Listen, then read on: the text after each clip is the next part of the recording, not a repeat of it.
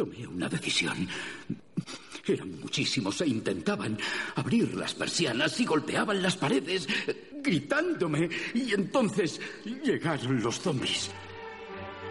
Era tan temprano, tan temprano. Arderás por esto.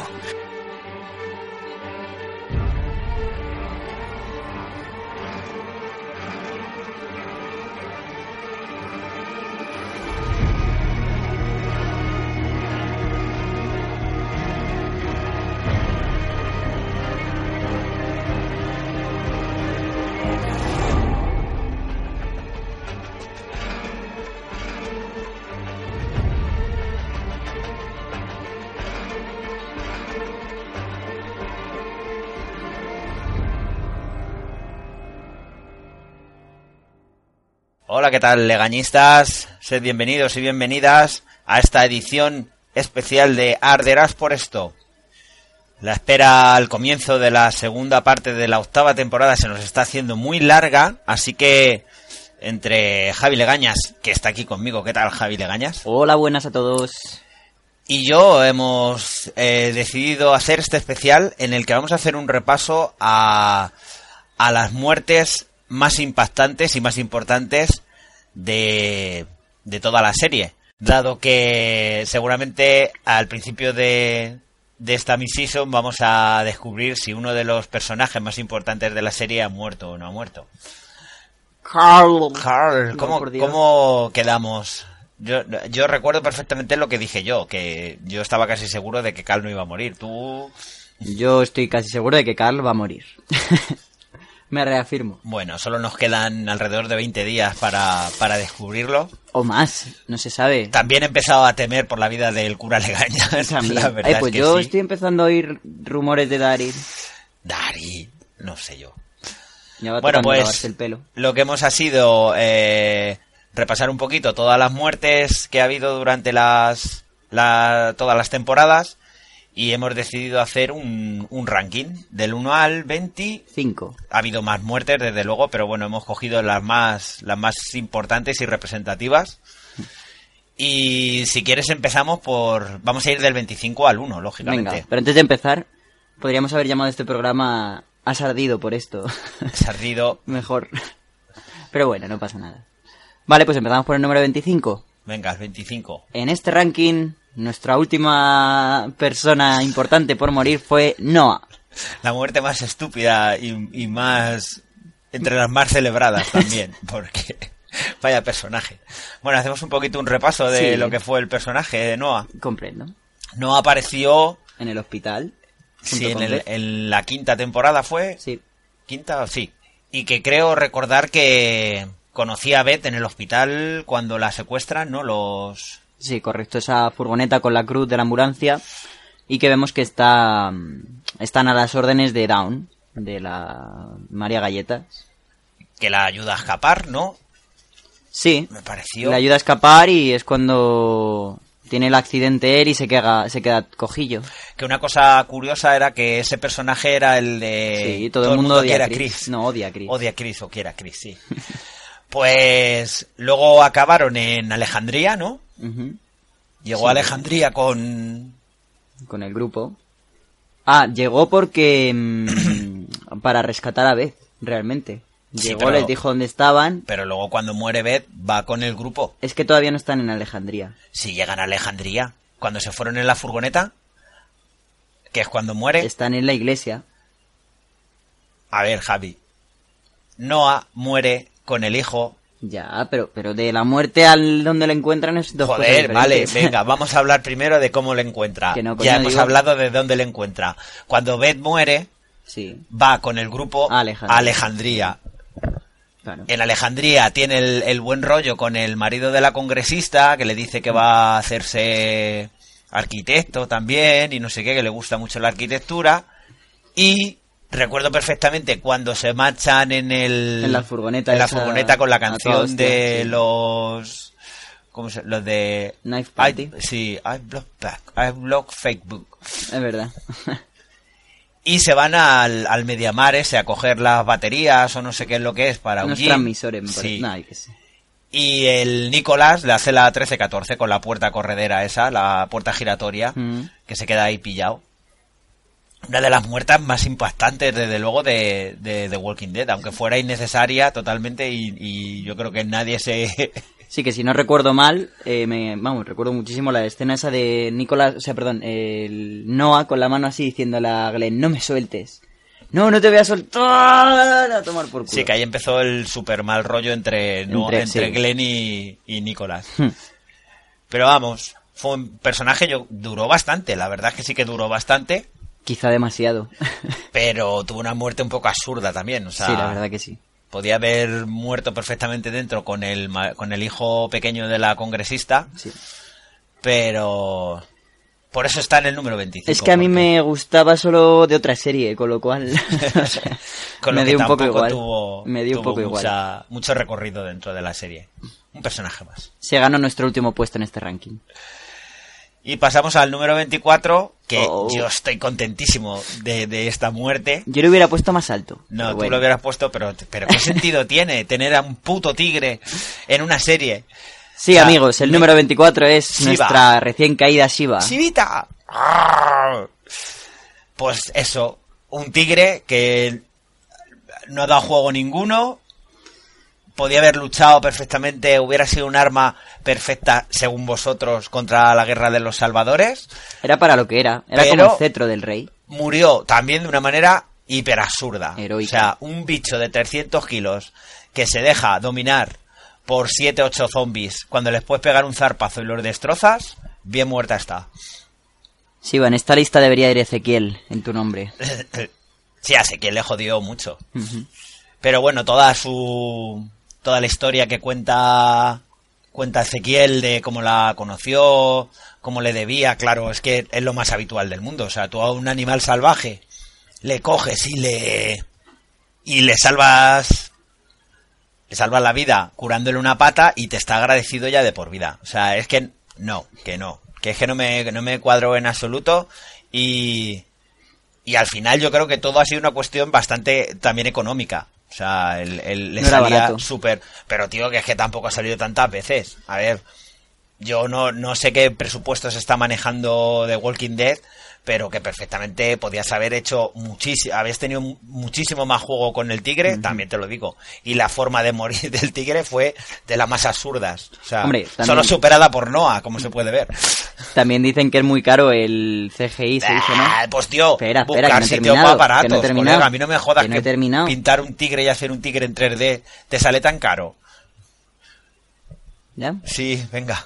Es caro, pero es que lo único que se ha visto de ese tigre es paseando. O sea, paseando a la derecha, paseando a la izquierda. Que se ha visto dos veces atacando. Pues entonces un dragón de Juego de Tronos volando Exacto. y haciendo que, que vale en comparación con un tigre. Pero si no te estoy quitando la razón. Que no, que no, que no, que no. Que a mí y además, ¿por qué tiene que ser un tigre de, C- de CGI?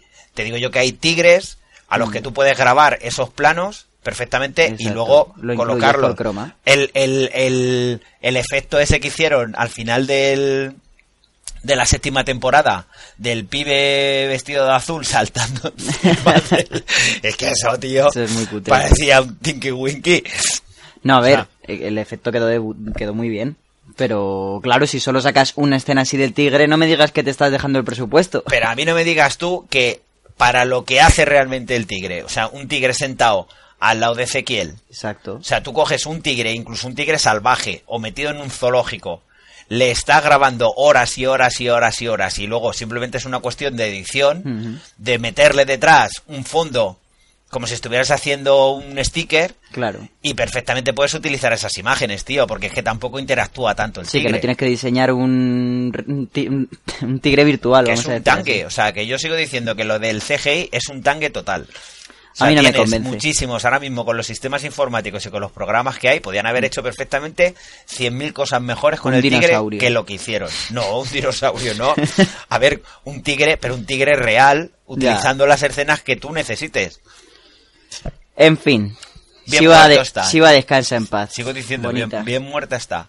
Ahora, aunque le joda mucho a, a Ezequiel, y, Mm. y realmente lo único que valió la muerte de Siva fue para que, que el señor Rey Mopa se diera cuenta de una puta vez de su realidad y de sus y sus mierdas de, de, de, de reinos y de castillos y princesas que tenía en la cabeza. Tuvo un baño de realidad y se dio cuenta de que no fue capaz de coger y salvar a Shiva simplemente por salvarse él. Bueno, bueno. Para ser un personaje de mierda te está gustando mucho hablar. No, de no, no, ¿eh? claro, yo puedo trolear. Vamos, es de lo que más me ha gustado trolear en, en toda la temporada, claramente. Bueno, Tigres aparte. Pues pasamos al puesto número 23. Puesto número 23. Otro personaje del reino, Épico. épico, y con una muerte también chorra. Chorrísima, sí. O sea, Hablamos del pequeño Benjamin. el pequeño El Benjamin alumno de nuestro amigo Palo Escoba. Y el- la mano derecha de la futura mano derecha del rey Ezequiel. Pues este y el hermano, el hermano no me acuerdo cómo se llama. El niño pequeño, ¿no? El pesado de, de turno. No lo sé.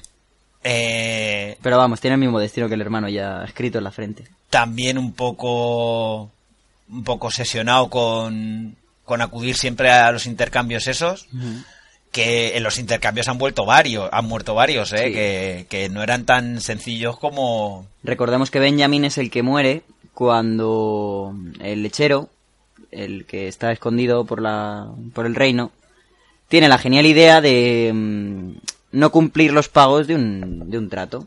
con O sea, los de una- melones de una de las quedadas. es verdad correcto. fue lo de los Sí, lo de que esconde un melón debajo de una caja. se o cosas ¿no? Algo así. Sí, no lo estoy seguro. pero porque le pega un tiro el Greñas el, sí, Salvador Greñas El que está ahora mismo en Hilltop. y al final no consiguen salvarle. Pero...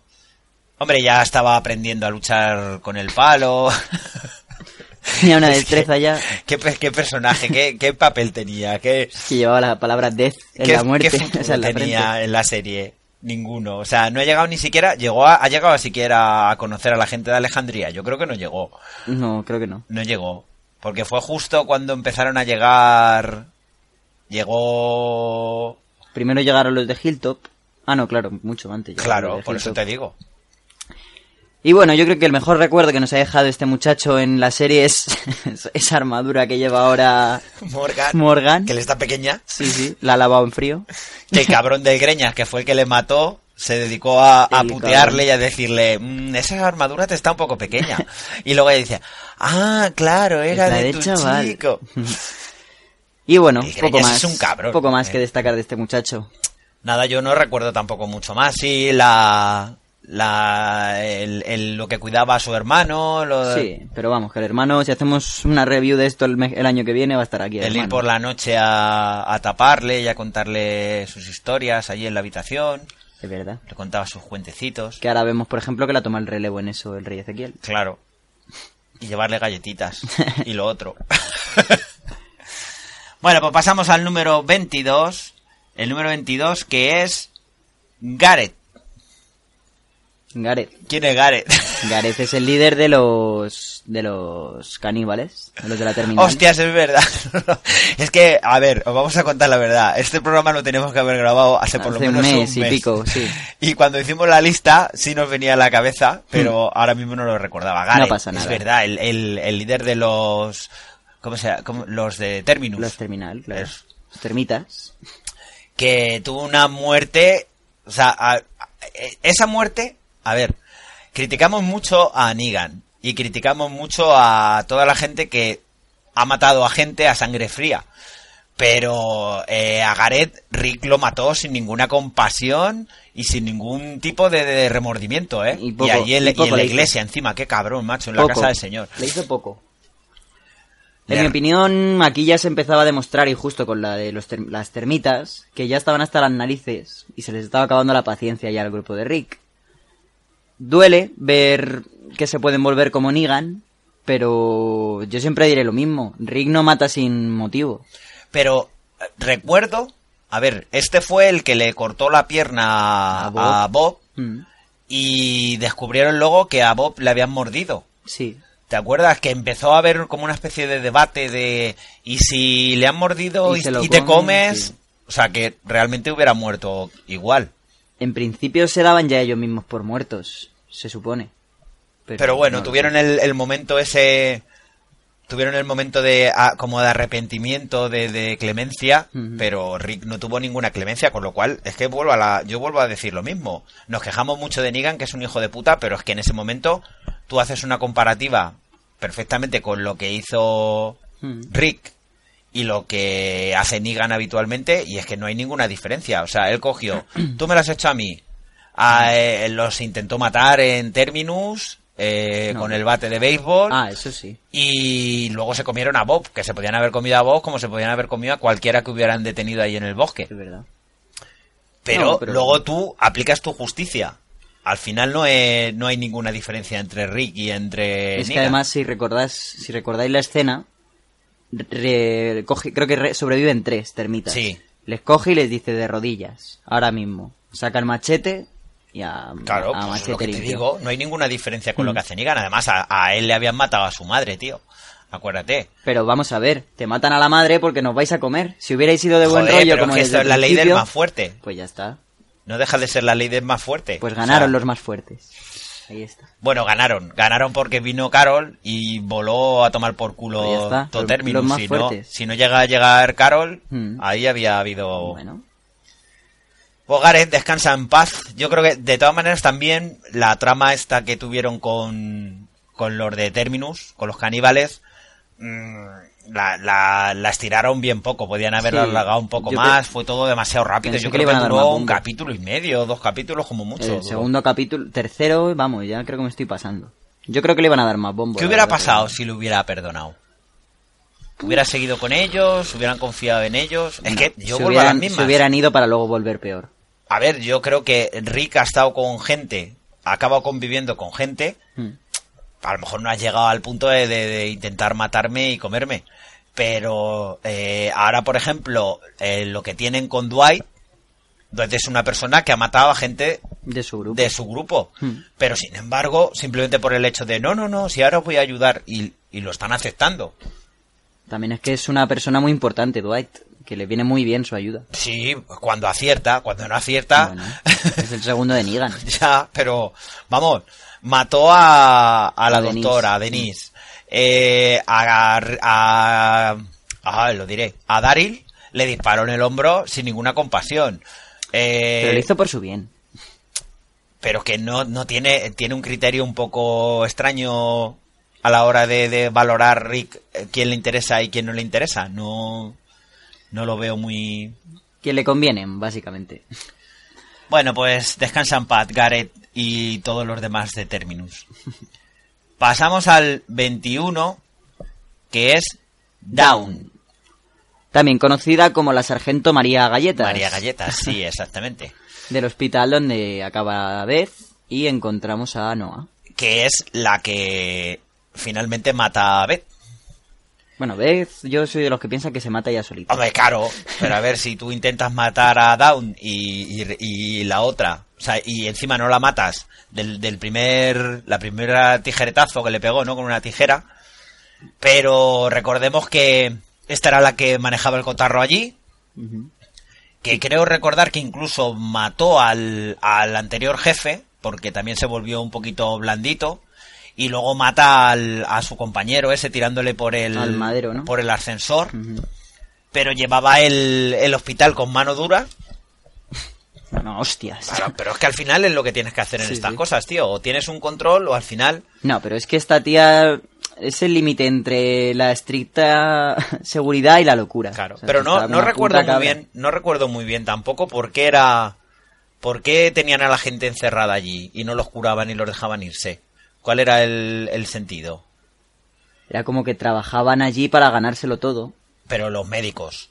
No, a los- todos, al- todos, A todos. todos. No sé, no lo recuerdo. Bueno, la verdad es que sí que fue un personaje... También duró tres o cuatro capítulos.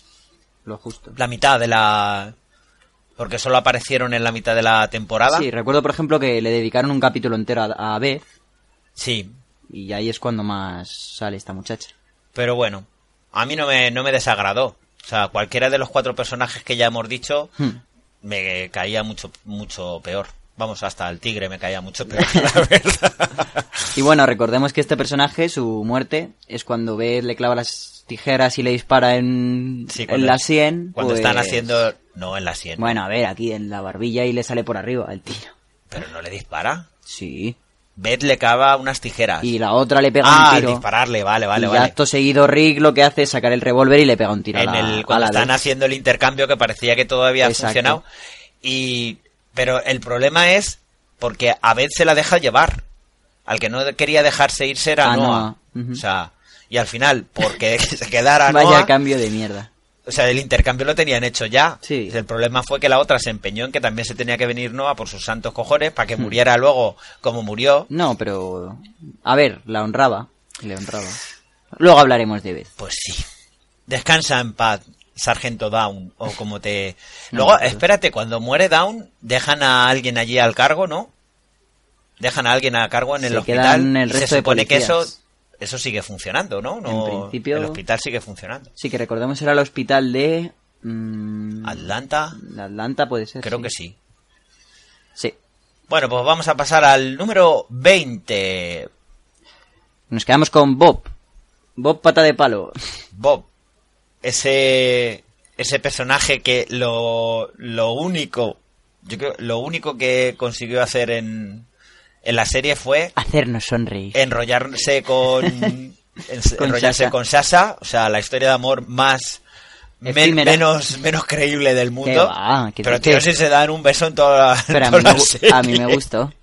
Entonces, no veías ninguna química entre ellos, absolutamente ninguna. A mí me gustó. Vemos que Bob es un ¿Te personaje... gustó Bob? No, no, es un personaje. Es un personaje que aparece en la, en la cárcel durante la lucha con el conquistador. O sea, con el conquistador. Sí, pero que llevaba Con el gobernador. mogollón de tiempo solo. Ujú. Sí, nos cuenta que dormía encima de coches, que... y que justo ya cuando estaba a punto de tirar la toalla, porque ya estaba harto de... Sí, que se estaba dejando morir, básicamente. Y es cuando lo encuentran. Y él, pues básicamente eso decía, que llevaba tiempo deseando tener un grupo y que habiéndolo encontrado iba a dejarse los... Claro. Que iban a iban a Los- comprar las piernas por él. iban a comprar por ahí o sea cuando iban a comprar cuando iban a buscar eh, comida y todo eso él se dedicaba nada más que a coger botellas de whisky porque era un borracho Ir de compras con Bob era saber que iba a ir a la destilería el primero. borracho y luego cuando llegan a la iglesia le secuestran Mm. y se lo la- y se lo van a ir comiendo cachito a cachito el grupo este de, De. Gareth y los termitas sí los que quedan de la como venganza Los tres que quedan. bueno, y vemos que en ese momento, es que recuerdo mucho ese capítulo, me reí un montón. Se están comiendo al Bob y se empieza a reír, los termitas le miran. Dice, nada, que se estáis comiendo mi pierna, pero mirad, les enseña un bocado Estoy en, el, en el- la zona de la tripa, Eh, un homenaje a... A Carl, o sea, la sí. muerte de Carl es un homenaje a Bob. Porque a Carl no se lo comen. Ni a Bob. No, la pierna de Bob se la hacen en kebab. Ah, no, ya, ya, pero que digo que no se lo comen los cani los, los, Ah, los sí. zombies. Ya, ya, ya. A Carl también le muerden solo. Y esa... Esa larga escena en la que todos van pasando cuando está metido en la iglesia esperando a, a morir. Y todos van pasando uno a uno. Sí, que de hecho, mientras es su muerte, creo que es cuando están en la otra sala matando a los termitas. Creo recordar, si no estoy del No sé mal. Yo recuerdo que hasta, hasta viene Rick con, con la niña. Allí todo Dios. No, no, parecía aquello un velatorio. Espera, espera, vamos a recordarlo antes de pasar esta escena. Lo que pasa es que llegan los termitas a la, a la iglesia y no, no hay nadie. Solamente están Bob, Carl, la bebé y no sé quién más encerrados en el despacho del cura. Y están en la puerta y justo cuando están en la puerta, a puntito de entrar, es cuando llegan Rick y los demás. Yo es que la, la escena esa, ya te digo, de que están todos metidos ahí en la, en la habitación esa con el, ¿Cuál con el? Bob tirado, que suelta hasta un chiste de no sé qué. Cuando ya está a punto de morir Sasa al lado, pero viene Tyrese, que es al final el que le clava el cuchillo en la cabeza para matarle. Pero que dura la escena, la es que la vi hace, hace relativamente poco. Y dura la escena un mundo, macho, que te, que te están contando allí cosas, pero matarle ya, cojones, y va a morir. A mí me Le ha mordido bien. un zombie. Me te bien. falta una pierna, tío. Que, que- pero, por favor. Me caía bien. La a mí es un que sí. personaje que ni me.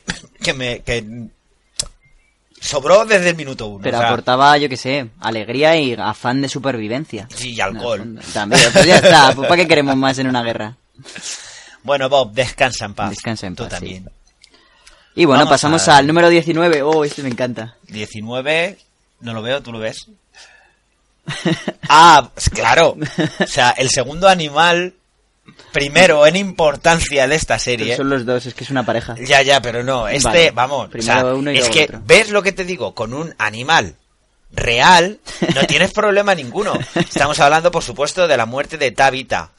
Y eh, el señor Isman también. El Estos señor- vienen en pareja. Ah, vienen los dos juntos. Sí. A mí Isma me importa una mierda, lo que me jodó fue la cabra. Joder, pero Isman fue quien enseñó... No, la cabra.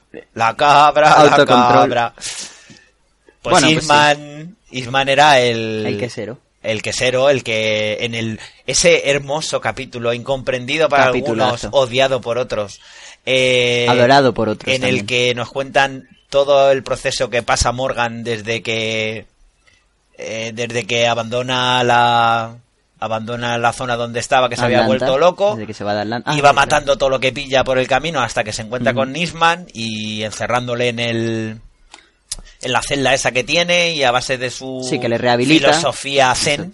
Hmm. el cómo se llama lo que hace él Haikido. Haikido le consigue volver un monger Un buen O sea, samaritano. Mm, Yo creo que es que no le ayuda mucho, le, dice, le deja la cabeza hecha un cacao. nada en absoluto No mates, pero no te mueras, le dice. Pero viendo lo que ocurrió en redes sociales y todo eso, la gente le jodió muchísimo más que muriera la cabra que que muriera el Isman. Sí, porque recuerdo, recordamos que el casero tenía una cabra y su principal función en la vida era salvarla porque era una fuente de ingre- una fuente de, de- ¿cómo decirlo? De víveres muy De la cabra. muy provechosa. No, hacía queso, claro. la ¿qué más hacía? Creo que le cortaba el pelo y hacía cosas con la- el pelo de la cabra. Vamos, tenía la cabra, no le hacía falta ir al súper. Tenía sexo. La tenía atada a un palo, con lo cual no se escapaba. Era maravilloso. Tabitha. pero además una muerte cabrona. O sea, porque, porque tío, ten a la cabra suelta. Hijo puta, no tengas a la cabra atada porque es que se lo estás poniendo a los zombies de Es puta que fue madre. muy que fue lo duro, que pasó. fue Fue, muy duro. cruel. Claro, vemos que la- de, mira, otro animal más que muere en la serie, además fue en un capítulo cercano, cuando Enid coge a la tortuga esa y se la come también. Y me ha venido a la cabeza porque eh, había una foto por ahí cuando le está enseñando a luchar con el palo eh, eh, Eastman. Eastman a Morgan. La camiseta que llevaba era eh, salvar a las tortugas Es esas que se comía. es verdad. Sí, sí. Sí, que además vemos que Isman tenía una ideología muy estilo zen, como tú has dicho y demás, pero luego era un tirado, o sea, Hombre, pero también iba de granjero. eh, Eastman tenía el pasado ese, porque él era abogado, ¿no? Decía.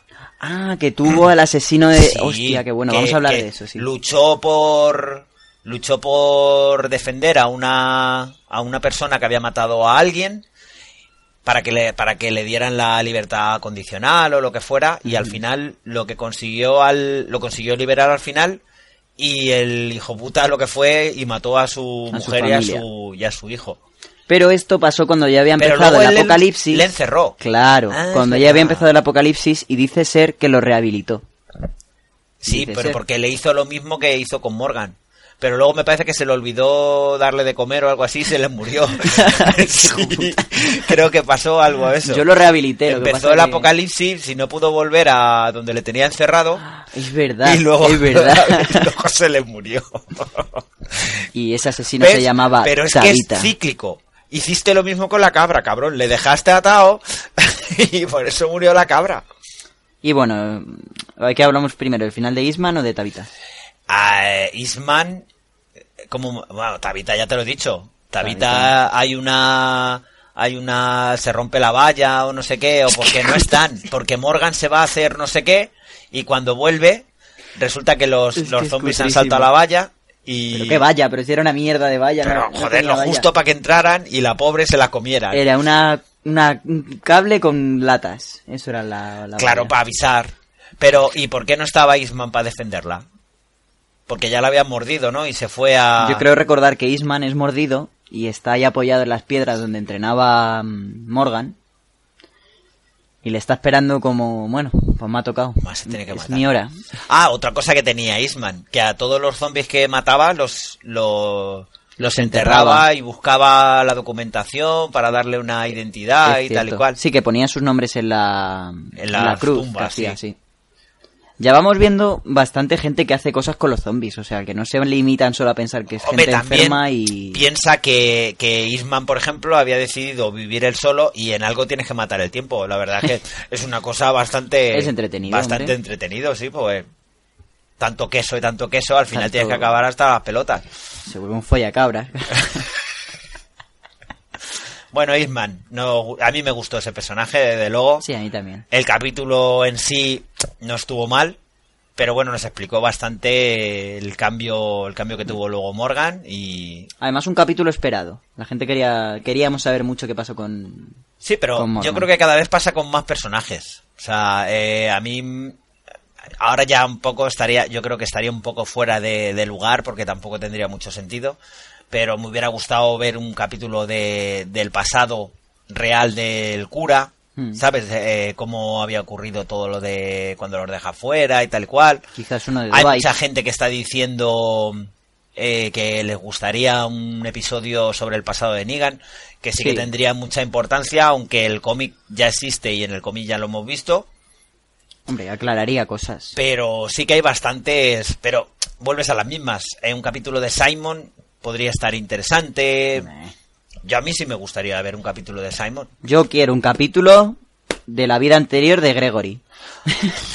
Eso sí que tiene que Eso sí ser la tiene que ser un rollo patatero que te cagas. Que nombre, que no, que era broma. Bueno, venga, que nos vamos. Vale, pues vamos al número 22. No, vamos al número 18. si no ah, te verdad, importa. 18. Me he liado, perdón.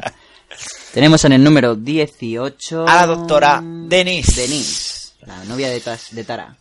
La, la doctora, que no era tal doctora, que en principio era, Psicóloga. sí, psicóloga, pero cuando muere el marido de la peluquera, Esto es la hostia. ¿Tú has estudiado? Sí. Sí. ¿Dónde? ¿Había, ¿Había gente con Claro. bata donde tú estudiaste? Sí, pues sale.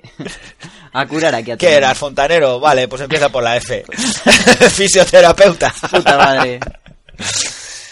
Hombre, la verdad es que la chica tuvo que aprender muy a la fuerza Hmm. porque porque Rick se le metió entre ceja y ceja que tenía que matar al, al, Al novio de marido la de la peluquera. al marido. Sí, bueno, da igual. y, y tuvo que asumir el, el control de, de la medicina en, en Alejandría. Si no recuerdo mal, me parece que Denise ya le echaba una mano al muchacho, al novio de la peluquera. Sí, puede ser. Pero claro, ya le ascendió de golpe. Y tuvo una muerte de lo más absurdo también, por la sencilla razón de que se tuvo que, o sea, se, se quería, quería salir de Alejandría porque claro, al ser la doctora, al venir el negro, el negro ese, el marido de Sasa, el que es en la vida real el marido de Sasa, eh, no me acuerdo cómo se llamaba, el que iba con él, Tyrese, no, no, el que iba con el falete negro, con el de las rastas. Mm, el que iba con él. Sí, que se torció el tobillo y Ah, pero es que no tiene nombre. Pero es, tenía que estar cuidándole todo el día y, no podía salir de No, Alejandría. pero, por ejemplo, y ella lo que quería era aventura, irse por ahí, porque encima luego Denise, cuando se, digo Denise Tara, cuando se marcha, ¿a dónde se marchó? Se marchó con, Con las almejandrinas. Eh, exactamente. Ella le, le convence al final a Daryl de que se vaya a buscar provisiones y medicinas, que conocía Y una farmacia. ¿te Unas latas o algo así para Tara también, me recuerdo. Sí, pero que van a una farmacia para Sí. coger... Que Y luego no sé por qué al final acaban en la vía esa del tren, que es donde Dwight la pega un flechazo, además con la ballesta de, de Daryl. que encima ahí es lo que tú dices, intentan dejarnos ahora a un Dwight un poquito más de buen rollo y demás. Pero Dwight era un Pero hijo en ese momento dice que sepas que la tiene desviada, ¿eh? Que no iba por ella. Sí, ¿a quién apuntabas? ¿A, A él? Daryl. Pues estaban los dos solos. Pues ya está. Pues te digo que es que tampoco entiendo muy bien la, el cambio de postura con, con Dwight, Dwight. te queremos muerto. Surgió el amor. Porfa. Surgió el amor entre Denise y, Y Tara. y Tara. Hmm. Lo vimos poco a poco, además, porque desde el primer momento se sabía que. Sí, desde el primer momento sabes- sabíamos que Tara era. Era homosexual. Sí, Porque sí, porque le tira alguna indirecta a las chicas. ¿no? No, pero Eugene me parece que le tira los, te- los trastos y le dice: No, no, no, amigo, Mm. que soy. Que soy lesbiana. Yo soy lesbiana. Pero bueno, A mí me cayó bien el personaje, pero vamos, me impactó su muerte, básicamente, porque Sí, está hablando, es que no la- yo está no hablando y de repente le pegan el flechazo y ves que va perdiendo así el conocimiento y muriendo. pero si la salta un ojo, tío. Le entra por la espalda y le sale por es el verdad, ojo. es verdad, es verdad, es verdad. La mata del Hostia, qué duro, qué duro. No, no, pero está hablando. Vemos que está hablando Sí, con Daryl. que estaba echándole la... Estaba diciéndole... eh, le no sé de qué estaban hablando. No lo recuerdo, era muy interesante, pero vamos. Como dice... Como dicen David Moulet y el resto de... Y Gemma, por ejemplo, en... En la constante, cuando salía ella, era la doctora, me importa una mierda tu trama. Porque es que la verdad es que sí que era, era un personaje un tanto Sobrante. pero bueno, por ejemplo, fue la que curó también a, Cal cuando el cuando el ataque de los zombies. Sí, cuando el niño galletas mayor Sí. le pega la hostia. Sí, sí, sí, sí. Que ahora después hablaremos de ellos también. Familia galletas, sí señor. Metidos de lío en lío. Bueno, ¿algo más que comentar de Denise? No, la verdad es que pff, tampoco hubiera tenido mucho más recorrido ahora mismo porque ya te digo yo que con los ataques que está teniendo Alejandría, las visitas de Negan, seguramente hubiera acabado muriendo. Hombre, ya por último, Vamos, para cerrar yo con ella... te juro que si, si hubiera estado viva, seguramente el tiro ese que le que Seguro. dispara a- que disparan a la Olivia, a la gordita esa que la matan por matarla en la terraza, hubiera sido ella, no Lo único ya que Tara sí la tiene presente y claro, quiere pero venganza. Tara lo único que quiere es venganza con Dwight por haberla matado. Claro. Pero eso es lo bueno. Pero Es bueno, yo también, es que tampoco veía allí mucho amor. O sea, sí, un rollito de primavera. Alejandrino. Tampoco veo que a Tara le haya reventado la vida, ¿eh? Pero bueno, pues vamos con el número 17. Bien, este también me cae bien. Sí, este, a ver, este tuvo los dos aspectos. O sea, Dos aspectos. sí, tuvo dos aspectos. Bueno, Es- no dejemos con la intriga. Vale. Estamos hablando con nuestro gran amigo Nicolás. Nicolás, ese, ese alejandrino, porque cuando Mm. era un era un habitante de Alejandría, Amigo muy de amigo los de hijos. los hijos del congresista, Correcto. y que hasta bien pasados los capítulos no les perdonó el eh, primero la muerte del, del hijo menor del congresista de la congresista y luego todo lo que vino detrás o sea todo lo que es que era putear por putear Eh, esa pelea que tiene con Glenn el- Ya, a bas- a algo costa- más ahí A costa de que es la primera pelea con Glenn. pues no sé por qué es pero vamos que están allí pegándose que al final acaba apareciendo un zombie Es verdad. espera, espera, déjame pensar. que nos dejan también con el cliffhanger de, de no sabíamos si Hmm. habían acabado luchando contra era más peligroso el zombie que el que el propio Nicolás Yo recuerdo que Glenn entra en Alejandría, se cruza con el Nicolás y le pega una guaya en la cara. Porque no, no recuerdo bien el motivo, pero vamos, no le gustó un cacho. fue iba muy de chivato muy de calentar la cabeza Ah, a la ya, claro, a congresista raíz de la, la muerte de Noah. Por la muerte de Noah. ah bueno la claro Glenn no se, no se la perdona Hmm. pero no le llega no le llega a delatar me parece Exacto. No le delata, pero le dice que no es de fiar y que es un mierda, que Sí, no salga del pueblo. pero no llega a delatarle de que, de que no ha querido ayudar a Noah y que ya se había montado la furgoneta para coger y pirarse. Pero bueno, luego al final acabaron tuviendo su, Un crack. su buen rollo entre, entre Glenn y él. Eh, hasta el punto ese en el que los dos se marchan. No, es en el plan de Rick. Durante el plan de Rick, de cuando está viniendo toda la horda, Sí, ahí él- es que le toca de equipo a, a Glenn. a los dos. Sí. y acaban metidos en ese callejón subidos en el En el subidos en el contenedor. de basura Qué escena, ¿eh? y y cómo le qué le dijo al final antes de pegarse el tiro era el título del Perdóname o sí. algo es sí, que no lo recuerdo le- creo que tienen una Eh, charla de que... que no hemos revisado nada estamos hablando simplemente de cabeza Hombre, yo no es por nada, ¿eh? pero de esta serie es de las pocas que me acuerdo con detalle de muchas cosas sin Sí. tener que revisionarlo. la pero no recuerdo exactamente la Yo que sé que están hablando de algo como que Nicolás sabe que es una mierda de superviviente, que no merece la pena y que sin gente como ellos estaría muerto. Hmm. Y dice, pues nada. Sí, pero vamos, ahí llegó a la cobardía extrema el hijo de puta, porque en vez de seguir luchando o aguantar allí, Hmm. cogió, se pegó un tiro, y ya no solo que se pegó un tiro, sino que al caer el, el cadáver cayó Se encima de Glenn y le tiró abajo. Bueno, también vemos uno de los primeros troleos en la serie, que ya querían jugar con nuestros sentimientos, haciendo que Nicholas cayera encima de Glenn, Claro. que aparentemente se le estaban comiendo a Nicholas, pero claro, en una serie de zombies Es donde verdad. está rodeado por 300 zombies, Es verdad, no, pero se ve Parecía se veía debajo a Glenn. Que fue la, fue la escena esa que se empezaban a ver salir las tripas y el otro chillando y parecía que se lo estaban estaban sacando las alas a Glenn. Pero bueno, tampoco fue un personaje que tuviera mucho recorrido, lo que te digo, apareció de buenas a primeras en en Alejandría, Alejandría. pero al final acabó marchándose de Alejandría por la por la historia que tuvo con con Glenn. Que por eso luego es cuando discuten en el medio del bosque, porque le va buscando el otro. Que vuelve a intentar matar a Glenn. pues puede ser. Ah, sí, que le persigue con la pistola y demás, sí. Y bueno, antes de pasar, eh, no está en la lista, pero vamos a hacerle mención a ese maravilloso cubo de la basura que tantas risas y momentos nos ha dado. La madre que me parió. Eso fue un troleo total. Luego, cuando lleguemos a Glenn, porque vamos a llegar a Glenn, Sí, también llegaremos. Le, le recordaremos algún que otro instante más, porque a Glenn yo creo que ha sido de los personajes que más, más oportunidades ha tenido de morir. Luego lo hablaremos. Vamos bueno, con Nicolás, el, descansa en paz. el personaje número 16, la muerte número 16, que es... Los Anderson. Esa, esa preciosa familia entre eh, Ronda la peluquera, el Pete- niño galleta, el, Pete el marido. el puto marido maltratador y, Y Ron el- y Ron el El niño rata. toca pelotas celoso porque Carl le había quitado a Enid y, Qué familia. o y sea, su padre le había matado Rick.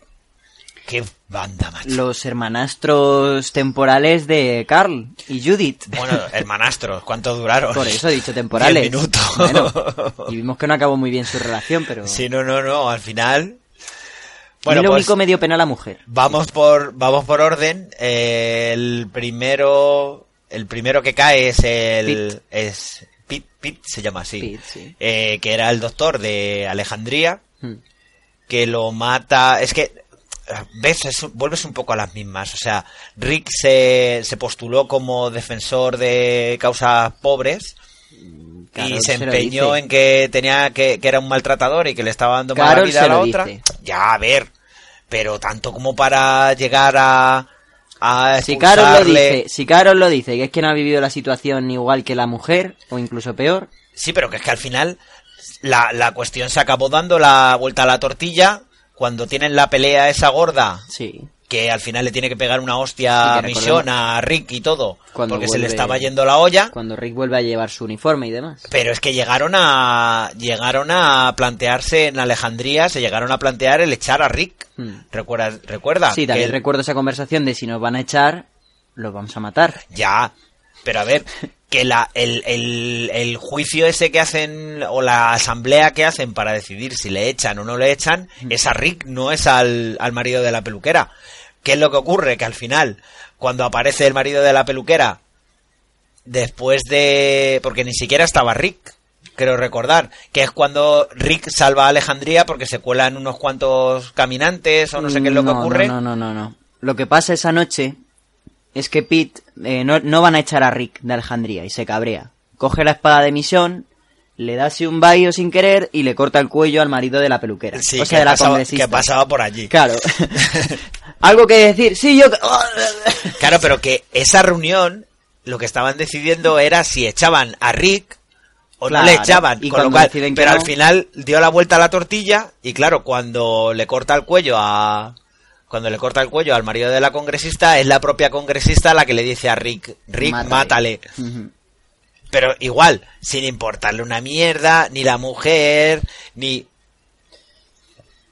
Es que en esto, sinceramente, se acaba viendo que tú eres el líder.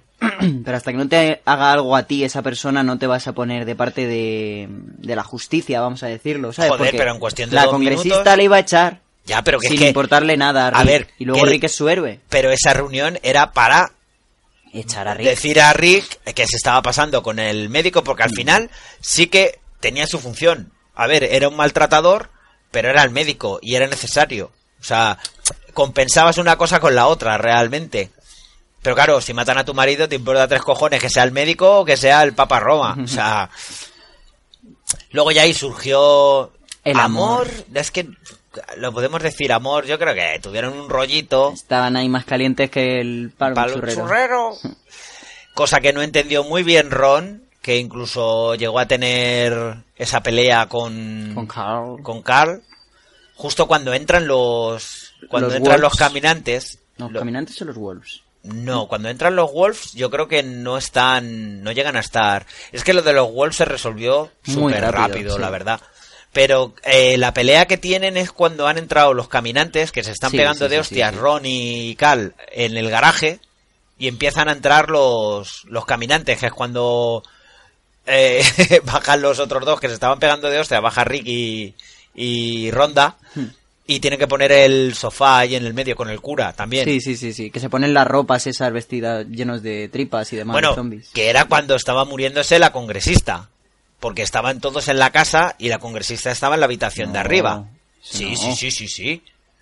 A ver, cuando la congresista muere, a ellos les coge dentro de la casa, que es luego Ah, es cuando verdad. tienen que bajar, Es cierto. que es cuando hacen lo de la... Sí, que recordamos esa... eh, bueno, es que luego hablaremos de la congresista, pero...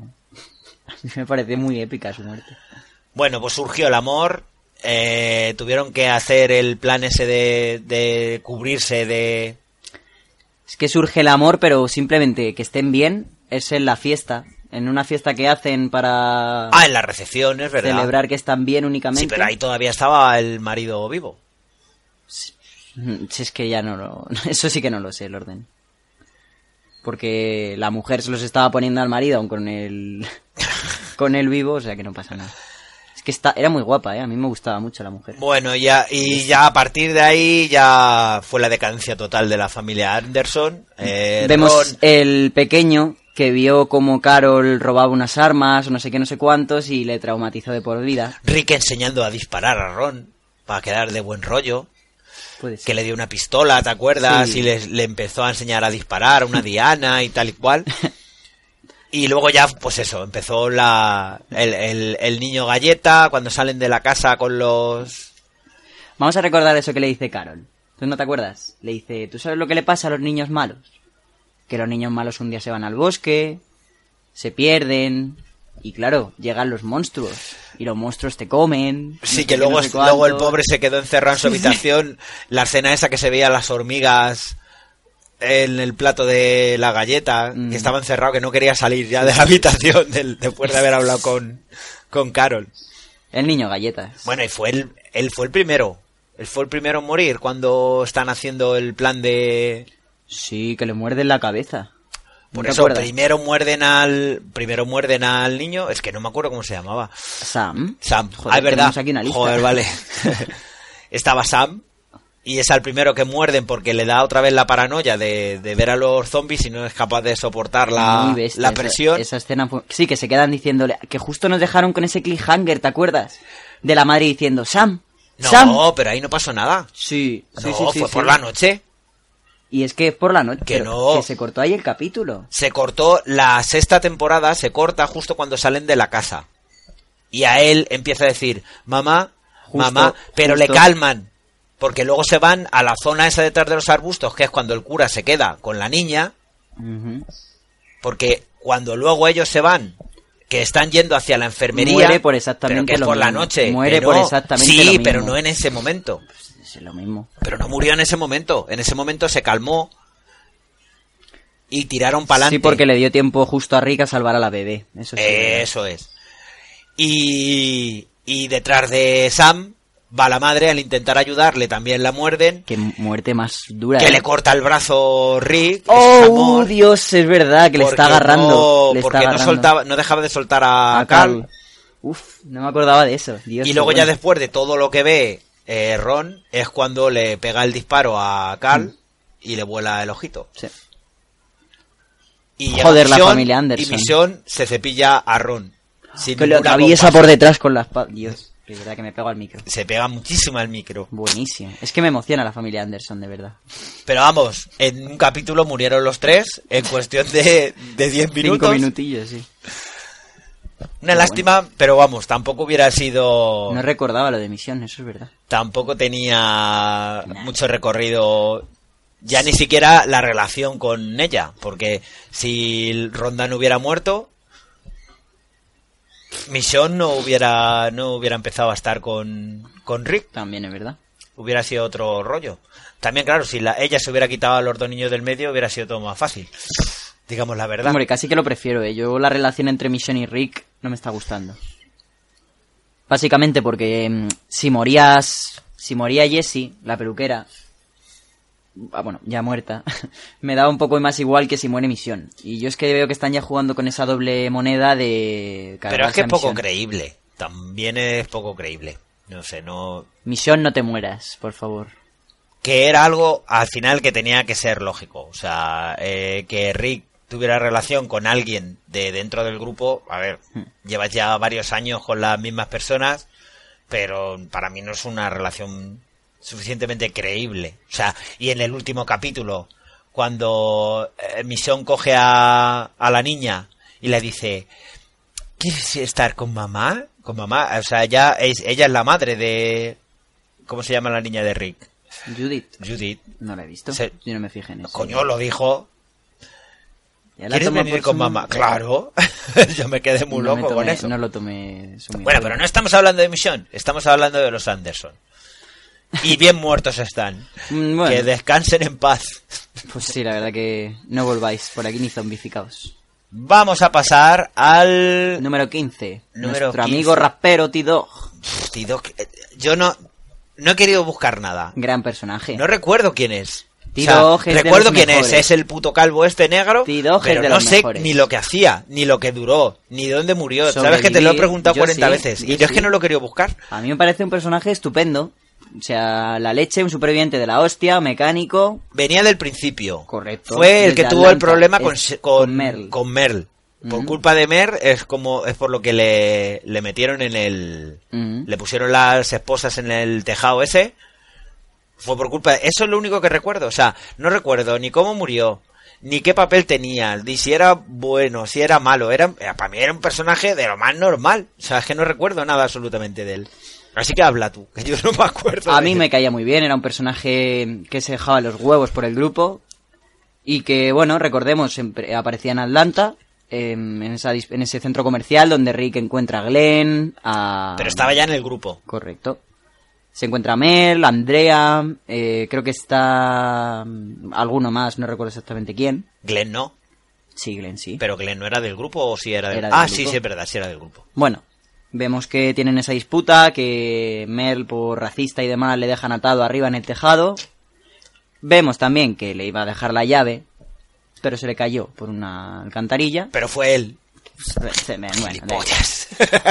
Luego vemos que es uno de los personajes más activos en la granja con Herschel. Recuerda cuando intentaban sacar ese zombie del, Del pozo. del pozo, Ah, por ejemplo, ¿vale? no me acuerdo, no tengo ni puta idea. Que es, que es que no me acuerdo de nada, nada, de T-Dog, en vista tío. de que soy el único que se acuerda, pues Sí. nada, digamos que T-Dog es, el es un personaje que muere cuando se está En la cárcel. terminando de limpiar la cárcel y que es cogido por un zombie por detrás y le muerden en el hombro. tras tras a T-Dog. Sí.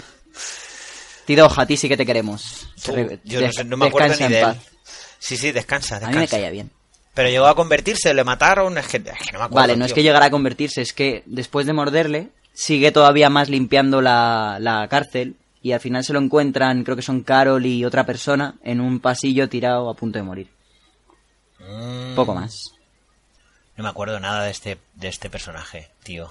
No bueno, Y vamos a por el puesto número 14. 14, Sí. que es... Las niñas Lizzie y Mika. Uf, ¡Cucu! ¡Cucu!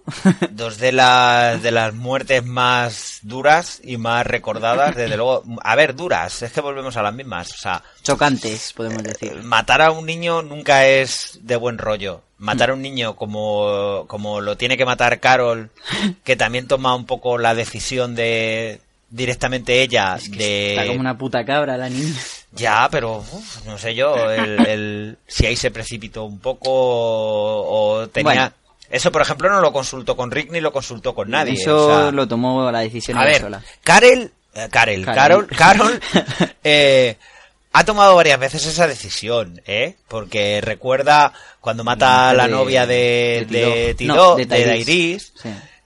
Que los mata por porque ella decide que, que claro, como están enfermos, los voy a matar pa- y los voy a quemar para... Ya, pero es que ahí Carol demuestra que se preocupa por el grupo, ¿sabes? Porque no es que lo mate por se me ha metido entre ceja y ceja. Mm. Lo mato porque lo veo peligroso para mi grupo y es duro, pero es lo que hay. Ya, pero al final también pura trajo y dura. problemas, Rick la tuvo, que, la tuvo que quitar de en medio. Y la tuvo porque- que acabar perdonando dado que tenía razón. Bueno, vamos a lo que vamos. Las dos niñas. Esas dos niñas aparecen en... en la cárcel. Son del grupo del gobernador, Mm. pero cuando se dan cuenta de que el gobernador está a Tarumba, se cambian de bando. No, perdón, más que Tarumba, que hay una guerra y el... Sí, acaba la- cuando- Woodbury acaba desolado. Claro, cuando acaban con Bumburi, eh, con Bumburi, Con Bunbury. Bunbury, eh, eh, la gente de allí de, de la comunidad esa acaban yendo a la cárcel también. Si recordemos ese autobús que llevaba un montón de niños. Es que hace muchísimo tiempo, tío. Es que Ya. hace ya por lo menos cinco años de eso. Por ahí. Puf, cuesta. Si no, la, si no lo has repasado, cuesta, Sí. cuesta. No, esta por ejemplo sí que me lo, lo hemos repasado un poquillo, Mika. Hmm. Eh, se van de la cárcel con Carol cuando tienen que huir. Correcto. Por- Bueno, espera, espera, no vayamos tan rápido. Vemos que estas niñas están solas porque dicen que se quedaron huérfanas durante la guerra con el gobernador y demás. Y ya nos empieza a llamar algo la atención de estas niñas cuando se sabe que por la noche se acercan a los zombies de la valla y les dan ratas para comer. Sí, Mm, En especial Pero la- porque también la tienen, a ver, eh, eh, lo vemos ahora desde, el- desde la perspectiva de, desde la perspectiva de, de- del tiempo que llevamos viviendo este apocalipsis. Mm.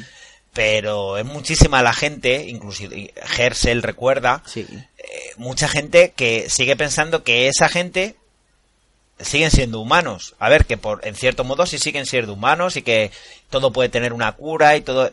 Ellas lo veían desde el punto de vista de como si fueran unas niñas, no te digo como un juego, pero sí como una especie de Pasatiempo. hacer el bien, no Ah. de hacer el bien, o sea, eh, la, la Lizzie era, era la mayor de las dos, iba a darles de comer como como un Como hobby, mascotas, como unas mascotas, exactamente, pero porque aún siguen teniendo ese componente de, de pensar que esa que, que los zombies son humanos, no dejan de ser humanos. Mm, Sí. Podemos decirlo así. Bueno, y vemos que mm, cuando el gobernador atacó por última vez la prisión, ellas escapan con Carol. Carol, ¿vale? Pero sí que revisioné hace poquito ese capítulo, el de la cuarta. Y por ejemplo vemos que Lizzie fue quien mató a la hermana de Tara.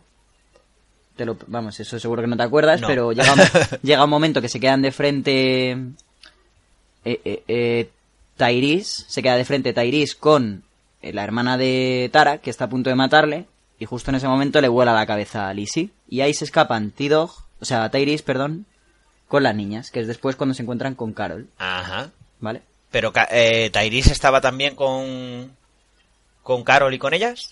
No, Carol huye por un lado, Tyrese está con Tyrese huye con, las, con la bebé y con Lizzie y Mika.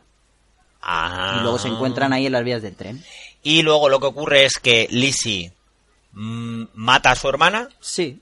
Ella mata a su hermana para convertirla en un zombie y poderla por fin, tener como una mascota igual. Recordemos esa escena, o sea, vienen Carol y Tyrese de buen rollo, hemos encontrado de cenar, chicas, no sé qué. Y está la hermana, pues, hundiéndole una vez y otra vez y otra vez y otra vez un cuchillo a la hermana en el pecho, muerta. es que a mí eso me dejó, vamos, sorprendido, no, lo- loco. Ya se quedaron ahí hablando Tyrese y Carol y decidieron que era el momento de que la nena mirara las flores. Pero decidió Carol solo. Sí, dijo, yo es que no- es que dijo tengo- Tyrese que podía haber alguna solución y demás y dijo que no. La verdad es que en toda esa tempo- en la cuarta temporada tengo una laguna muy grande porque es que eran capítulos y capítulos de esta gente andando por las vías del tren, su puta madre. A mí me gustó esa Tengo temporada. una, unas lagunas, a ver, son momentos eh, históricos de The Walking Dead. Me acuerdo perfectamente del Mira las Flores, pero... Mm. Pues nada, Descansad en paz, chicas. yo creo que es simplemente eso, por la, por la situación, porque tampoco han tenido que matar a sangre fría a, a mucha gente, pero sí que es una cosa que per- perfectamente le podía haber pasado factura a, a Carol. Lo que pasa que lo hicieron muy bien y al final, sea una niña o sea un adulto, lo que hizo fue matar a una persona que se Estaba estaba, saltando las normas y que estaba loca, desde luego. Vale, pues vamos al puesto número 13. 13. Y está ahí otra familia muy muy divertida Característica. que nos, nos ha dado tanto lo mejor como lo peor, que son Los Monroe. la familia de, lo, de la congresista. Los Monroe. Aparecen en Alejandría. Bueno, Vamos. digamos todos los componentes de la Sí, familia que vamos, son vamos a recordar los primeros. Aiden, Rey, Spencer y Diana. Y el marido es Rey, espera. Reg. Reg. Reg, no, Aiden, Reg Spencer es el marido, por eso. Por eso. Aiden Vale. y Spencer, los hijos, Reg y Diana, los pas. Pues los conocemos cuando llegan a Alejandría. A la primera que conocemos es a, A Diana. a Diana, que es la jefa más o menos del cotarro allí, que nos cuenta que era congresista en, en Washington, Sí, recordemos esos vídeos que les hace a cada persona. Sí, contando para- su experiencia. contando su experiencia para tenerlos allí recordando. Cuando llegaron y tal y cual y ver un poco cómo eran. Sí No sé que- si le llegaban a hacer preguntas. Sinceramente, en ese momento es como que intentan devolverle un poco de civilización a la, a la serie, pero es, pero es que no, no cabe en la serie ya esa civilización porque desde el primer momento Rick quiere dejar claro que fuera las cosas no están como se ven desde allí. Claro, es que ellos vivían en un, vivían en un mundo paralelo, yo creo. Mm. Eh, tenían sus recursos, sus placas solares, no, ne- no, no defendía, o sea, no dependían de fuera, No habían pero en realidad nunca. era una comunidad que era una puta mierda, o sea, no, no, no tenía defensa. Mm. eh, tampoco entienden muy bien ahora a la, a la, al ver cuando han aparecido los salvadores, cómo los salvadores no habían llegado antes a, a encontrar a Alejandría. Pero bueno, la congresista más o menos llevaba bien el, el control de Alejandría y de primeras tiene a, a- al cura Legaña que intenta convencerla de que esta gente son unos cabrones que van a intentar hacerse con el control porque es lo que van haciendo por donde van apareciendo.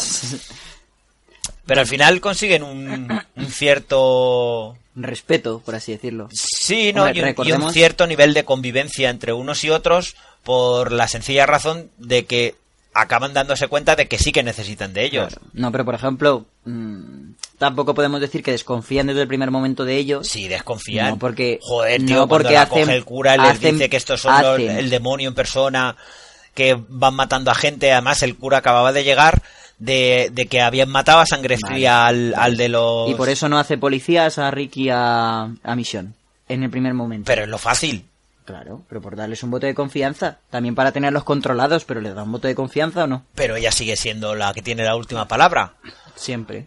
Por eso te Hasta digo, que- hasta no. que coge y Rick se empeña en partirle la boca al, al médico Hmm. y entonces es cuando cogen y, y ya toman una decisión dentro del- de lo que es Sí, la, la, la justicia habitual que puede haber que ya no funciona aquí, ya lo has visto que no funciona aquí. sí, pero bueno, antes de matar al marido, recordamos que el marido de la congresista fue quien construyó las murallas de Sí, la ciudad. Muy, muy Esas prácticas, murallas con los pilares por fuera. facilísimas de empujar desde fuera y que se caigan. Y el cual fue mentor durante unos 15 minutos de Noah. Que le enseñó un cuadernillo por encima y le dijo, luego te doy a ti el tuyo. El primer hijo era Aiden, ¿no? Aiden, sí. Aiden, que es el, el que muere cuando van a hacer la incursión al Mediamar a coger Correcto. lo que habían ido a recoger de Eugene. Sí, que recordamos que explota una granada y se queda clavado en un toro mecánico, una Mm, estantería o algo así. Y que les cuesta un poco superar. Recuerdo el CD, ¿te acuerdas el CD Sí. ese que, que se ponen a oír toda la familia para, para echarle de menos? Y bueno, fue una muerte, fue una muerte un poco fue una, fue una muerte que jodió mucho, Claro. sobre todo a, a Spencer. Fue Spencer no le, no le perdonó a Rick ya Ni una. ni una. Además, Spencer era muy amigo de Nicholas, por lo que Era de recuerdo. su era de rollo. su cuerda, Era de eran, eran los coleguitas de, Mm. de allí. Y luego, claro, la muerte de Reg, que, otra muerte absurda de, de, joder, qué puntería, que falló un, un este con la katana y, justo le cortó el cuello. A Reg le rejaron. Y siguiente que muere. Es Diana. Diana, Diana cuando el el, ataque. de los de los caminantes que entran cuando se cae la iglesia, que eso viene del ataque de los Wolves cuando estrellan el, El camión. cuando estrellan el camión. Y por último, el más reciente que hemos visto morir es a Spencer. Hombre, espera. eh, Diana muere en la habitación, pero luego la tienen que ir a rematarla al, Sí, al bosque. bosque. Ujú. Va Carl, es Carl el que acaba con ella. O es Spencer, va con Spencer. Va con parece. Spencer, pero creo recordar que fue Carl. Mm. Y luego tienes la, la última muerte, que es la de Spencer. Mm. Muerte merecida cuando está intentando Gran- vender gran a muerte. Vender a, A Rick. a Rick jugando al billar con, Con con, Negan. Negan.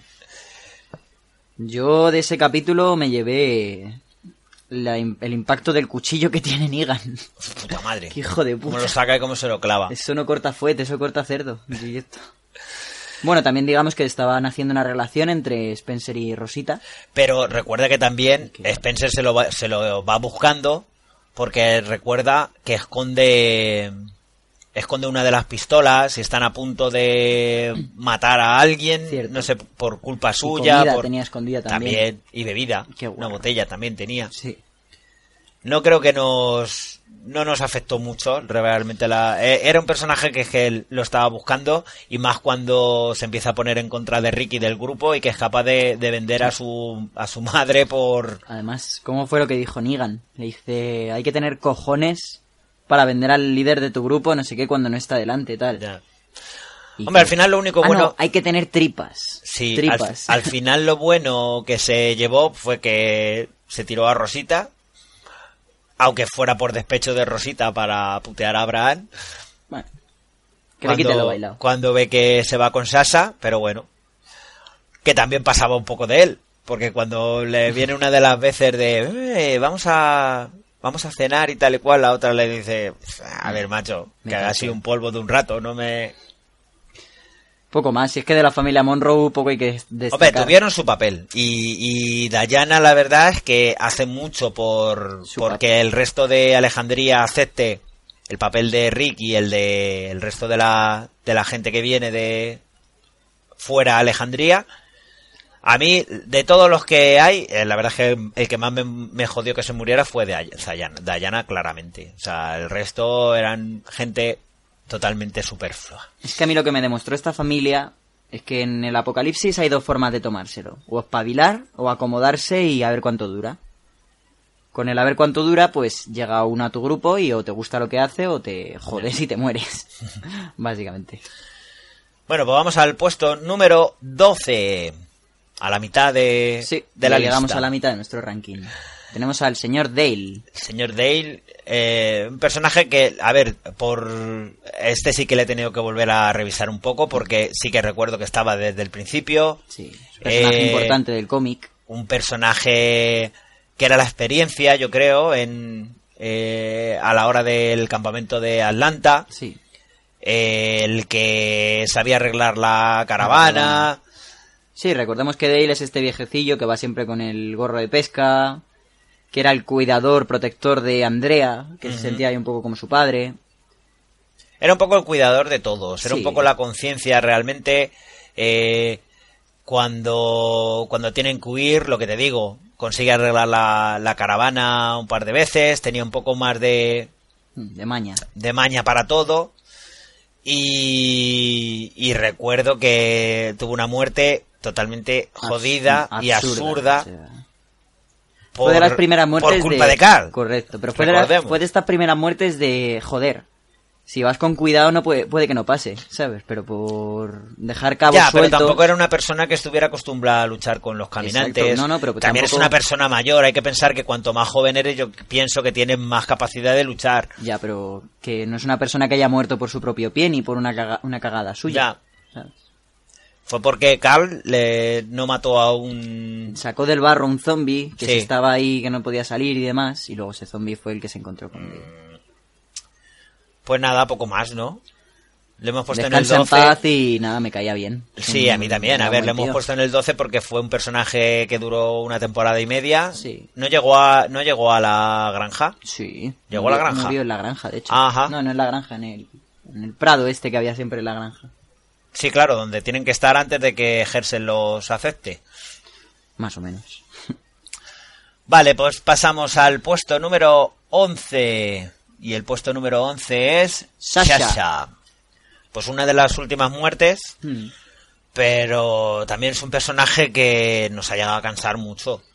Y, y ha tenido Altibajos. momentos de... re- Recuerda perfectamente a cuando se tumbaba allí en- entre los los cadáveres. Mm.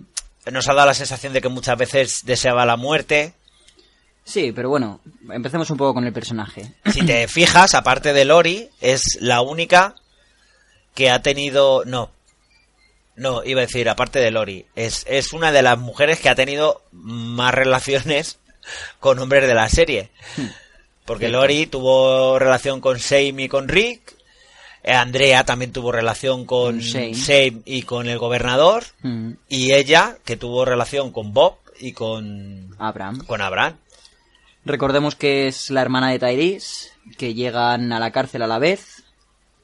Mm, ¿Llegan a la cárcel antes o van, van antes Primero a- llegan a la cárcel. Y en la cárcel Les los echan. Y tienen que irse con el gobernador.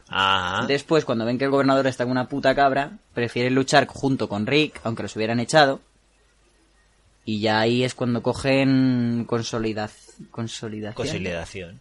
en el grupo. En el grupo sí, pero igual es un personaje que yo creo que empezó a ganar eh, relevancia cuando empieza a tener la relación, no la relación, Cuando salen el de la terminal. rollo este con Abraham. Ah, no, con Bob. No, pero empezó con Bob y con Maggie en las vías del tren. Ahí ya empezó a darse un poco a conocer el personaje. Sí, pero que era un personaje, lo que te digo, no era una cosa relevante, no, no tenía, no tenía un, un espíritu de lucha, ni unos conocimientos de lucha Sí, también. que, que funcionaran. Pero a mí me gustaba su, su actitud. Era brava. Ya, ¿sabes? eso sí. O sea, en el fondo no se amedrentaba ni tenía miedo. Pero bueno, yo creo que Todo cambia eh, en el momento, eso, de que empieza a tener una relación con Abraham. Abraham deja a Rosita y y lo estoy intentando pensar. Está en el está en la escena de Negan cuando los tiene arrodillados, Claro. ¿no? Ella ve morir a Abraham, pero Rosita también está. Sí. Yo creo que ahí es donde cambia todo, porque realmente ya empieza con su con sus ansias de vengarse contra Negan, que al final lo que hacen es llevarla a cagarla cuando la cuando se van ella y Rosita al santuario Sí. y donde la detienen. Sí, La retiene. Que Negan está intentando cambiarle de actitud, que se vuelva de su grupo y demás. Sí, pero que al final consigue parecer le da que ese- llevaba tiempo pensando. Al parecer le da el punto de vista de que sí que se iba a volver de los suyos, en realidad, para que Negan se fiara de lo, del final de ella. no sé. Recuerda que Eugene la da las pastillas. Claro, o sea. Eugene sabe perfectamente que que ella se quiere suicidar, si no, no Mm, le daría ya, la pastilla. sí, está claro. Pues te digo que era un poco todo troleo, yo creo. Ella cuando Negan la mete en el, en el- En el se la va a llevar a Alejandría, se la lleva como una, como que la he convencido. Mm, Porque realmente si ves, se lleva a Eugene y se lleva a Sasa es como diciendo, ya he convencido a dos de los tuyos que van a luchar conmigo. Claro, lo que pasa que Sasa ella no. ahí así actúa valientemente. Es un puntazo, o sea, lo que hace. Recordemos esa escena de Negan diciendo, te traigo una amiguita tal. Lo abre y Sasa zombificada. Realmente es la que ha estado más cerca de matar a Negan. Sí, bueno, y Daryl con ese puñetazo. pero sí que ha sido una de las que ha estado más cerca de poder matar a, Pues a sí. Negan. Nada, recordemos ya por último que la van a buscar al bosque Maggie y no sé quién más, otra chica. Rosita puede ser. Que la, la matan y la acaban enterrando en Hilltop. Pues sí. Descansen para Sasha. Queda muy adelante, pero ya ha sido uno de los últimos personajes que te digo ya, y viene de muy antiguo, Hmm. pero era un personaje que ya empezaba un poco a sobrar, la Sí. verdad, porque cuando ya empiezan a hacer incoherencias de ese tipo, Hmm. y, y fíjate que hay una persona ahora mismo que sí que me da la sensación de que está haciendo exactamente lo mismo que Sasa, y no te voy a decir que merezca la muerte, pero Daryl también está tomando un poco la postura de Sasa, o sea, hago lo que me sale de los cojones cuando me sale de los cojones, muerto estás. Amén. Porque es Daryl. Bueno, y pasamos a los 10 primeras posiciones. Entramos ya en el ranking. Se va a ver bastante claro que personajes principales, importantes, que se nos ha contado más de su vida, importantes, vamos a decirlo. Y de mierda también. Bueno, Alguno. también hay algunos. Vamos con el 10. El 10 es Tyrese. Mira, están seguiditos, él y su hermana. el personaje de Tyrese. personaje muy raro, muy que tuvo dos tuvo dos facetas Sí. muy claras. O sea, tuvo la primera Asesina. la- asesina y, y luego que se estuvo comiendo muchísimo la cabeza con lo de la muerte de su de su novia. También se volvió un poco un poco Morgan Zen. Sí, no quería matar a nadie. Mm. También lo Miraba demasiado por la gente y tal y cual. Y al final también tuvo una muerte un poco absurda. O sea, Más que absurda, desconcertante. Yo recuerdo ese capítulo, además, que estaban eh, a punto de encontrar Alejandría, que ya nos estaban dejando algunas... ¿Te acuerdas algunas pistas de los Wolves? Sí, y sí, demás? sí, sí. Y... que se encontraron los, los muertos con la W. Correcto. Es que fue una muerte muy... para cambiar de capítulo, Y nos ¿sabes? quisieron dar pena también, ¿te acuerdas? Eh, Con, con ese esa tumba con el gorro. el tu- la tumba con el gorro de no recuerdo. Sí, pues a- había una escena en. eh, Además, me parece que era el cura el que.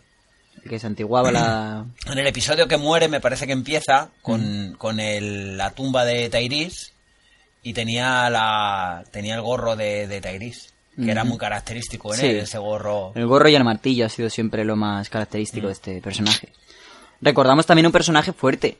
Un personaje que recuerdo alguna escena parecía que se iba a quedar... De esto que hay un, un tumulto de zombies y se va cerrando el círculo y demás Es y él está en medio. Era una mole de todas maneras Y también. tío ¿eh? no había huevos a matarle. No matarle. Era muy, muy gordo. Pues nada, poco más, ¿no? De Tyrese. La verdad es que sí, tuvo eso su, su momento cumbre cuando... Contra la guerra Carol- del gobernador también. Carol que la... Cuando Carol le, le reconoce que era el que había... Por ejemplo. Pero ya no era el momento de, de reprochar Claro. ni de nada porque la cosa había cambiado ya bastante Estuvo y con- también él se da cuenta un poco de cómo funciona Carol. O sea, Claro, que. Carol era una persona que actuaba por la necesidad del resto del grupo. No recuerdo si llega a darse cuenta de que sí, que al final la novia hubiera muerto. También es que, claro, con- según avanza el apocalipsis te vas dando un poco cuenta de cuál es la realidad y de lo equivocado que estabas al principio. Exacto. desde luego. No, creo que de sobre lo de su mujer hablan cuando tienen que matar a, la- a las niñas, a la niña, vamos. Sí. Y Tyrese se lo dice claro, que le perdona, que lo entiende y que cosas como esas son las que hay que hacer por el grupo. Que duelen, pero es lo que hay.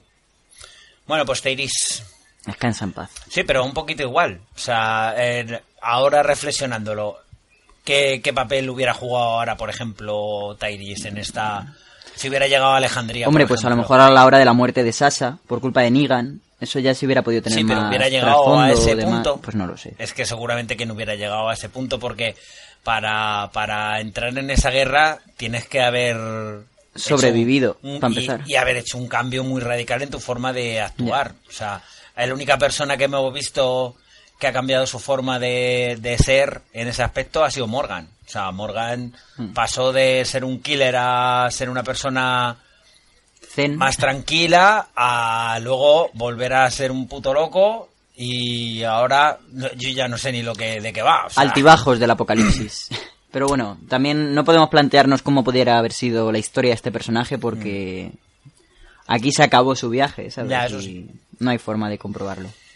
Bueno, pues vamos con el puesto número 9, que en este caso es para Andrea. Andrea, Andrea. también desde el principio en la serie, Sí.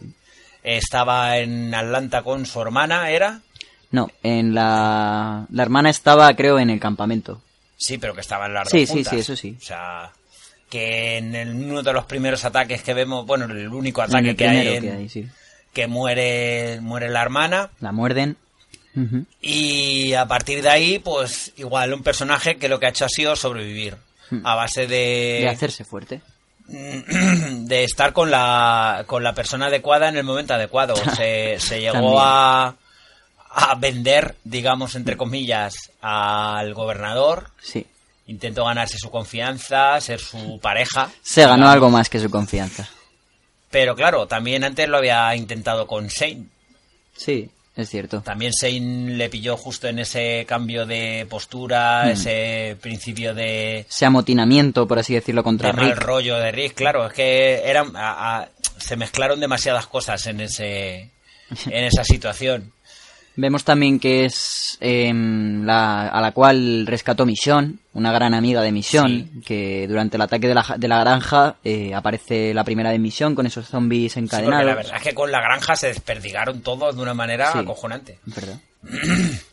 Y, Y bueno, la- poco más de esta personaje que contar. Sí, hombre, un poco el, el papel que desempeñó, que yo creo que al final intentaba un poco mediar entre el gobernador, porque al gobernador ella fue con la idea de cargárselo. Acuérdate Claro. que tuvo dos o tres ocasiones de que lo podía, de que lo iba a matar, pero al final se acomodó en, en Woodbury y se convirtió en el brazo fuerte, en el brazo fuerte de- del gobernador, hasta que el propio gobernador la, la dejó morir La allí en el, exacto. Con el científico. una muerte que no se vio. No era necesaria. Yo ya, pienso. pero bueno, no se vio. Pero mm, a mí es que este personaje sinceramente nunca me ha caído, del- nunca me cayó muy bien. O sea que en el cómic sea importante me parece guay, pero en la serie es eso, se arrimaba a la que mejor Mm. arbo- a la que mejor sombra le daba. Tuvo mucha muy buena relación con Dale. Dale Claro. fue el que la enseñó a, A, disparar, disparar y demás, sí. desde lo alto A de la armas, caravana, sí. sí. Pero también le costó muchísimo asimilar la muerte de la hermana. Pues mira, no, no, no, no. Ahora que dices de que le enseñó a disparar, acabo de recordar. ¿Te acuerdas en el capítulo de mm, La Rosa Cherokee? Sí. Que viene Daryl, que había tenido esas alucinaciones con Merle, que viene hecho una viene más sucio de lo corriente, y que está viniendo por un prado y casi lo mata, que le pega un Ah, tiro sí, en, la, es verdad. en la frente. Porque la otra no eh, se puso, no sabía si era él o era un caminante. Sí, sí, sí. Bueno, Estuvo bien, sí. estuvo bien.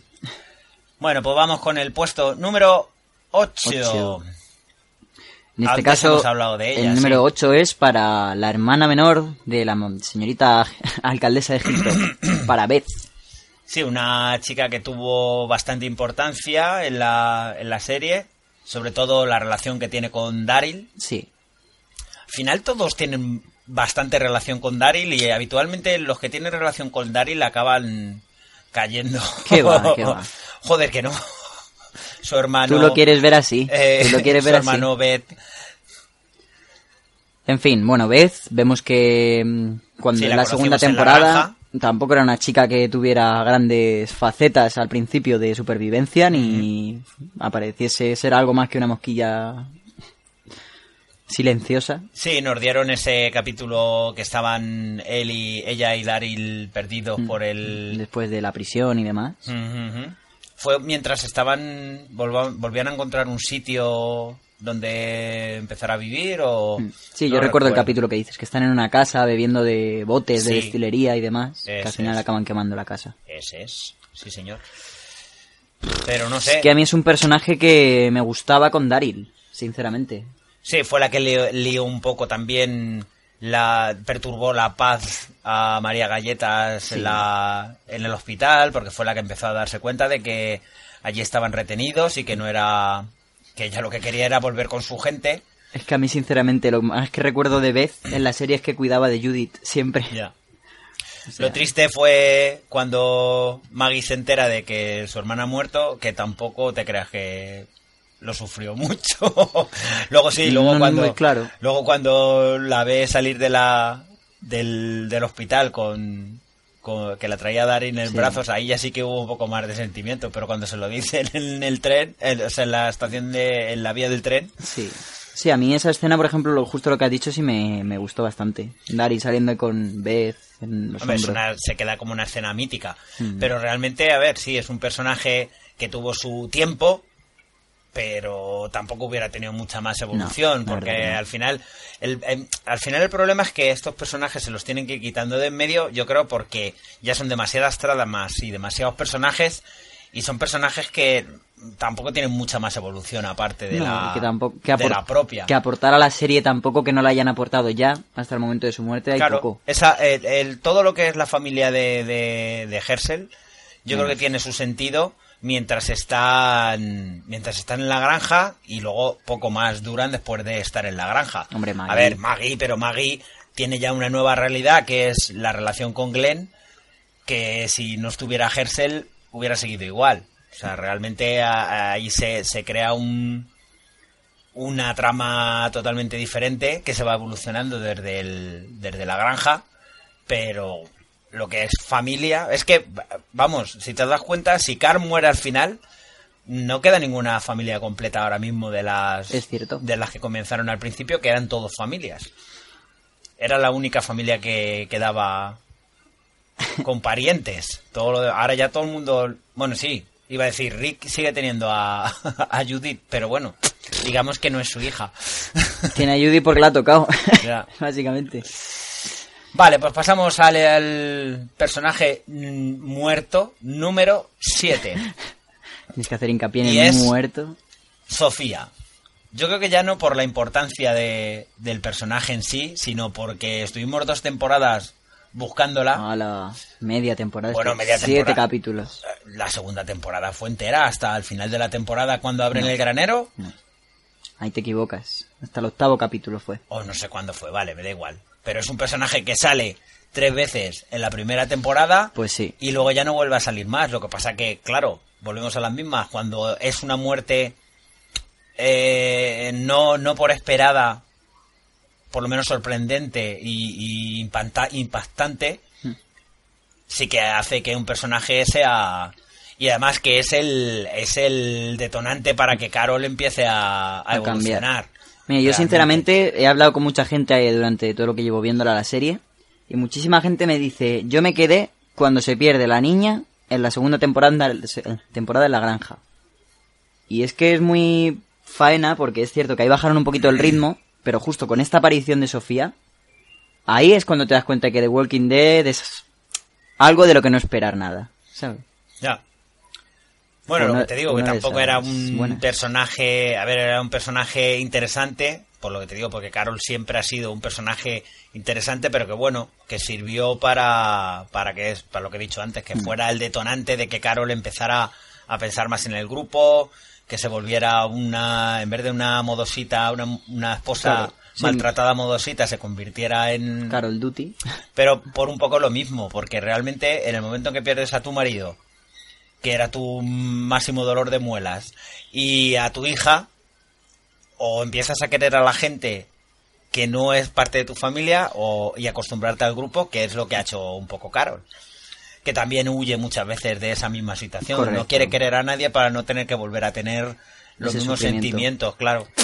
Hombre, yo lo único que veo de Sofía es que, nos guste o no, su muerte ayudó mucho al grupo a darse una hostia con la realidad y despertar de que no está todo... O sea, que si se... Y Carol ya lo dice, dice, si se pierde un niño en el bosque, se pierde y no vuelve. Esa- o sea, cosas Claro, como esa ya son los que se ha quedado Carol para Detrás grabar. de la muerte de Sofía han seguido muriendo bastantes niños y no ha sido tan traumático. Te vuelvo a decir lo mismo.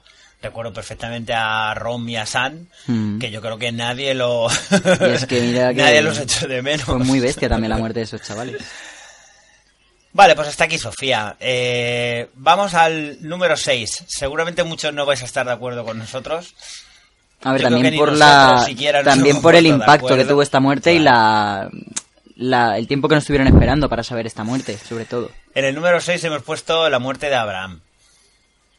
A ver, como, como pelirrojo eh, merecía morir. no. Eh, es que, claro, ahora cuando vayáis oyendo los cinco restantes os vais a dar cuenta de que es muy difícil incluir a Abraham eh, Antes. siempre que no sea entre los seis primeros. Correcto. Abraham ha tenido una, una muy, muy, muy importante trama en el en lo que ha sido las tres temporadas donde Claro. ha estado. Sí, Eh, recordemos que viene la cuarta temporada con claro. Eugene y Rosita, aparentemente con la cura del virus y con Destino Washington. También ha tenido sus bonitas ollas de olla. Sí. El, eh, la, la- yo creo que se, se, se centraron demasiado luego al final con el rollo romántico y, y de, de relación de pareja. Mm. cosa que me sobró bastante porque eh, no dejaba de ser un militar, militar profesional y tuvo su sentido mientras tenía la misión de llevar a Eugene a, a Washington era o Sí, a Washington. para intentar buscar la cura. En el momento en que descubrió que Eugene no era la solución ni la cura, yo creo que empezó un poco a perder todo su Bueno, sí, su criterio y su sentido de estar ahí, pero bueno. Claro, sí, también- era, se em- empezó a ser un poco un, un personaje eso, que estaba ahí, que nos metían un poco con calzador sus disputas de si seguía con Rosita, si quería estar con Sasa. Hombre, recordemos también ya, no tanto de cara al final, sino la presentación del personaje, ¿vale? Que mm, perdía a sus hijos y a su mujer, que justo También en ese, en ese un momento... Sí, que te lo iba, con- iba contrapeado con otras Sí, historias, me exacto. parece. Que justo te cuentan que en ese momento, cuando mueren sus hijos y su mujer, encuentra a Eugene y le dice que tiene una cura y demás y... Como, por así decirlo, se va todo encaminando hacia nuestros protagonistas. Mm. Le echó muchos huevos a la hora de morir, porque no... Y además que sí, literal. Sí, no, no, no recuerdo, no lle- llegó a provocarle directamente o no, fue Negan el que eligió. También estuvo en, en Ascuas todo Correcto. el, todo el verano este hasta que salió quién era el que moría realmente. Mm. Pero bueno, tenía bastantes papeletas. Lo que sí nos dejó muy locos es eso, que aguantara tres batazos, era un bicharraco Un el tío, campeón. la verdad. A mí me caía bien, sinceramente. Para todos los gilipollas que hay, por lo menos este tío tenía las cosas claras, sabía que había que luchar por su gente y hasta la muerte, demostrado queda. Y es así, le echaba huevos, que es lo importante. Sí. Como Daryl. La verdad es que sí, Abraham sí que es uno de los personajes que sí que podía haber tenido una continuidad, Sí. pero al ser al ser un militar tal vez tiene otro, otros conocimientos, otra Hmm. hubiera les podría haber funcionado bastante mejor a la hora de luchar contra los salvadores Sí, ahora, por ejemplo. Por ejemplo. Tal vez por eso Negan fue, Fue a por el que vi, a por el que fue, claro, lógicamente. Bueno, pues Abraham Descansa. echamos de menos. Vamos al 5, que en este caso es el gobernador. Hemos elegido al gobernador. Sí. El, el malo más malo de los que ha muerto de momento. De los que ha muerto, sí. Y igual, otro tío que también nos contaron su evolución dentro de la... Hmm. Sí, Dentro. poco a poco, de cuando se va desenvolviendo la telaraña que tiene él en Woodbury, te das cuenta de que no es todo tan bonito y que mm, Sí, algo es que oculta ese En tío. cualquier comunidad nunca todo es tan bonito realmente. Correcto, ya, o sea, sí. en el momento que tiene que haber alguien mandando, te puede tocar una persona que sea más o menos democrática, Y que sincera. aún no he visto a nadie que sea democrático. Es verdad. O sea, pero porque tampoco puedes tener un sistema democrático cuando la- lo único que puedes hacer es defenderte tanto de los caminantes como de los... De los vivos. Claro. No puedes Pues sí. tener sentimientos, no puedes tener apego a un sitio.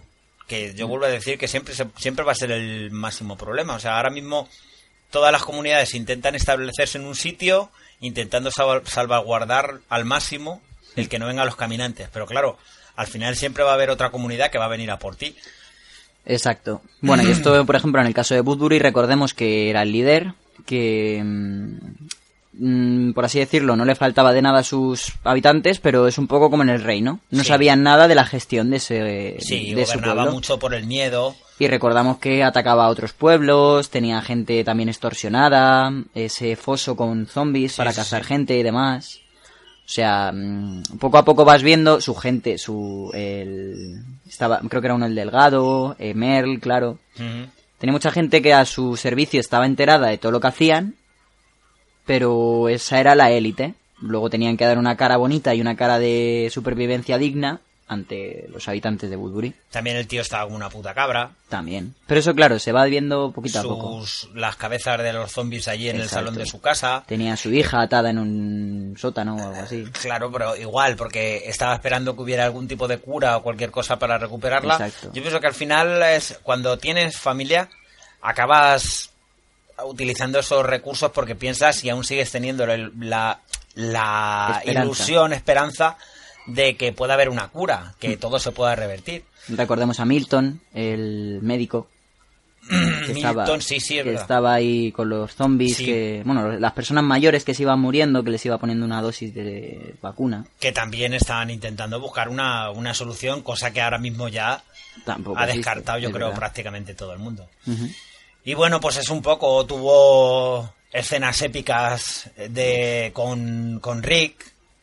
Parece que hubo un momento en el que pudo llegar a haber un entendimiento, luego volvió, volvieron cada uno por su lado, también un poco eh, por culpa de la incursión esa que hicieron eh, Daryl y no sé quién fue la otra persona que hizo la incursión. Ah, con Rick, o sea, perdón, con Glenn. Sí. Glenn y Maggie, que les secuestran a A. Misión la tenía mucho cariño, porque gracias a ella fue por la que perdió el ojo. También, claro. Y bueno, ya para terminar con este personaje, recordemos que eh, la última trama de la cárcel consigue secuest- bueno, consigue coger de rehenes a Misión y Mercel, o sea, Hersel. Mercel. Hersel. Hersel. coge a Misión y, Mer- y eh, irremediable- irremediablemente coge la katana de Misión y cuando Rick le está proponiendo que puede haber paz, pueden haber muertes, pueden salvarse todos y unirse, Tarde, le dice que eso, tarde, eso, tarde. eso es mentira y le corta el cuello a Herschel delante de todos. Y luego en contraprestación, cuando consiguen derrotarlos, la que no tiene ninguna compasión con él es... Misión, Pero no le mata. sí. No, No, no, le, mata. pero le deja... Le atraviesa por detrás con la katana. Pero le deja convertirse. Y no sé si Mm, le dejan... no, no, sí, no, sí, no, no. creo que no le llegan a que matar. no, que no, ¿eh? que no. Que lo ¿No? que hace es, se queda el tío doloriéndose y demás. Y quien le pega un tiro es eh, una chica que... Del grupo con el que se va la última vez, que muere su hija por culpa de él, que les había dicho que no iban a luchar y demás. Es que lo vi hace poquito y me moló. Ah, Y eso, y el- esa sí que le pega un tiro en la cabeza. Pues uno de los malos guays. Sí, muy importante y muy que característico igual de la tampoco serie. tenía mucho futuro porque no puede haber una colección de malos tan grande ni juntarse dos, dos malos a la vez luchando contra el grupo de Rick porque No, pero recordemos que el gobernador estuvo dos temporadas y pico hasta que se lo cargaron, ¿eh? sí pero por ejemplo ves si, si hubiera conseguido derrotar a Rick en la cárcel o antes de la de que, de que invadieran la de, de que destruyeran la cárcel ¿tú crees que él hubiera sido tan tan poco hubiera tenido tan poca clemencia como ha tenido Negan, por ejemplo. O sea, ¿En los, hubiera, los que hubieran quedado vivos los hubiera rematado allí tranquilamente. No, eso hay que dejarlo claro, el gobernador estaba loco y era un hijo de puta, pero no es como Negan, no es Negan. Ya, eso sí. Tenía, era, ¿cómo decirlo?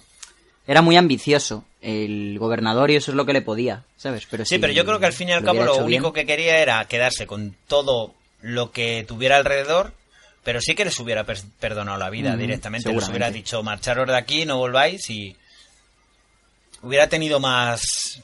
Tampoco tenía la, la, la, la intención, o sea, veía perfectamente que el grupo de Rick era un grupo excesivamente fuerte Hmm. y excesivamente con, con demasiada convicción hacia su gente, vamos, pierde a toda su gente en cuanto Rick abre la mano y dice, Es verdad. estáis aquí con nosotros. Así que nada, pues vamos al, al cuarto personaje, acabamos de hablar de él también, Hmm. y es Herschel, el padre de Beth, el padre de Maggie y el padre de otro más, que yo no recuerdo el nombre, de- del otro hermano que tenía Maggie, que se muere En la granja. en la granja. De una forma más estúpida. Es que ni él, de él ni vamos a hablar, lo siento, pero no... Recordamos que es eh, que era veterinario, que vivía apartado prácticamente del- de lo que era el apocalipsis. al Cercano a en- Atlanta, pero no mucho. Sí, pero que vivían allí en aquella granja y, y habían conseguido sobrevivir tiempo suficiente sin, sin tener problemas ni con los zombies ni, ni con el resto de otros grupos. Correcto. Eh, descubre, o sea, le conocemos cuando el Disparan a Carl. Sí, disparan a Cal, que van a disparar a un ciervo y le disparan a él y urgentemente va al primer sitio que puede Cal con, oh, digo Cal Rick con, con Cal Carla Hombros, sí. y el que le cura y le salva la vida, que no creo que sea el único que salva la vida, creo recordar ahora. ¿Hay algún hay alguien más al Mm. Puede que ser Altidog, que le pegaran un tiro en algún momento. Shane, quizá. no, sé. Pero vamos, eh, entabla una relación con, con Rick muy elaborada realmente, porque acuérdate que en principio no les dejaban, no querían aceptarles dentro de la, de la granja. Sí, les dejaba quedarse en la parcela, pero... una temporada muy grande viviendo en las afueras hasta que no sé cuándo es cuando cuando abren, Abren el el granero granero. Sí, el granero. y entonces es cuando le hacen ver que realmente Están en peligro. Correcto. Estaban justo ahí, ahí en ese en ese punto en el que ya empezaban a tener ya eh, Glenn y Maggie, yo creo que ya estaban juntos, que era el acercamiento más grande que había habido dentro de, de los dos grupos. Nada, y finalmente en la noche de la discordia, vamos a llamarla así, atacan la granja una horda enorme de zombies y les toca huir en la- entre la caravana y la moto de Daryl, un par de coches y demás. Ahí vemos la muerte del- de su hijo y nada, llegarían después a la prisión donde La por un accidente Le muere. Hersel es mordido en una pierna, pero también descubrimos que amputándola se puede salvar la gente de este Bueno, apuntándola y pasando las putas como las pasó, que Bueno, también Sí que le quemaron. dio- yo creo que dio suerte porque tenían antibióticos y tenían de todo. O sea, Sí, una sí, amputación tal cual yo creo que no, no servirá de mucho. Bueno, se salvó. Se Estuvo salvó. ahí una temporada y pico cojo. Y recordar que también jugó un papel muy importante cuando eh, llegó la gripe porcina esa Sí. y hubo muchos que sí que se salvaron gracias a gracias a Mm. sus cuidados.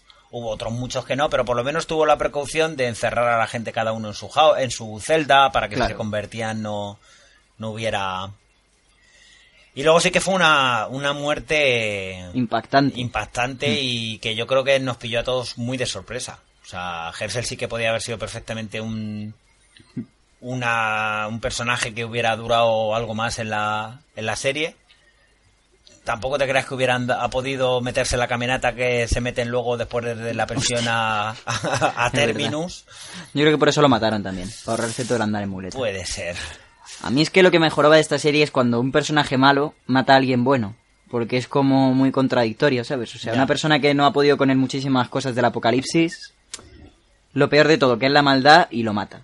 Sí, pero que él cuando cuando ocurre lo de la lo, lo que había en el granero eh, igual tiene un encuentro con la cruda realidad y se da cuenta de que lo que tienen que hacer es Matar. matarlos, que tú no puedes estar esperando a que haya una cura, que lo que tienes que hacer es seguir progresando en ese en esa supervivencia o si no estás muerto, vamos. Exacto.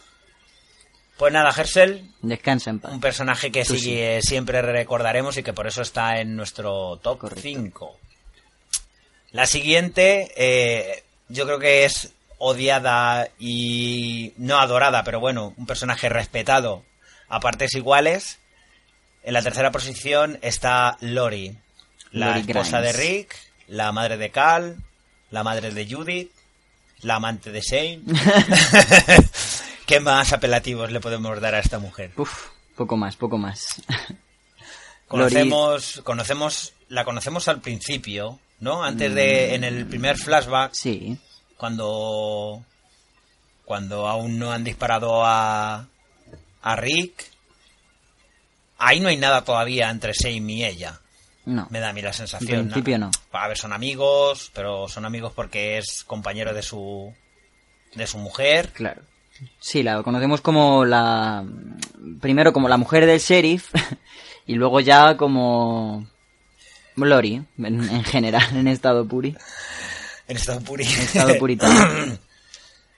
después de que después de que Rick fuese abandonado como un perro en el hospital eh, la otra no perdió mucho el tiempo y enseguida buscó la protección del mejor amigo de su marido qué bonito y, y tuvo que volver a rehacer su vida cuando Rick aparece y vuelve a convertirse en su esposo o sea también podían haber sido un poco más Pacientes, quizá, o... no, a ver, si, si yo te puedo coger y decirte, a ver, tío, yo pensaba que habías muerto. Y puedes entender o no puedes entender tu, tu postura, pero es que lo que hay.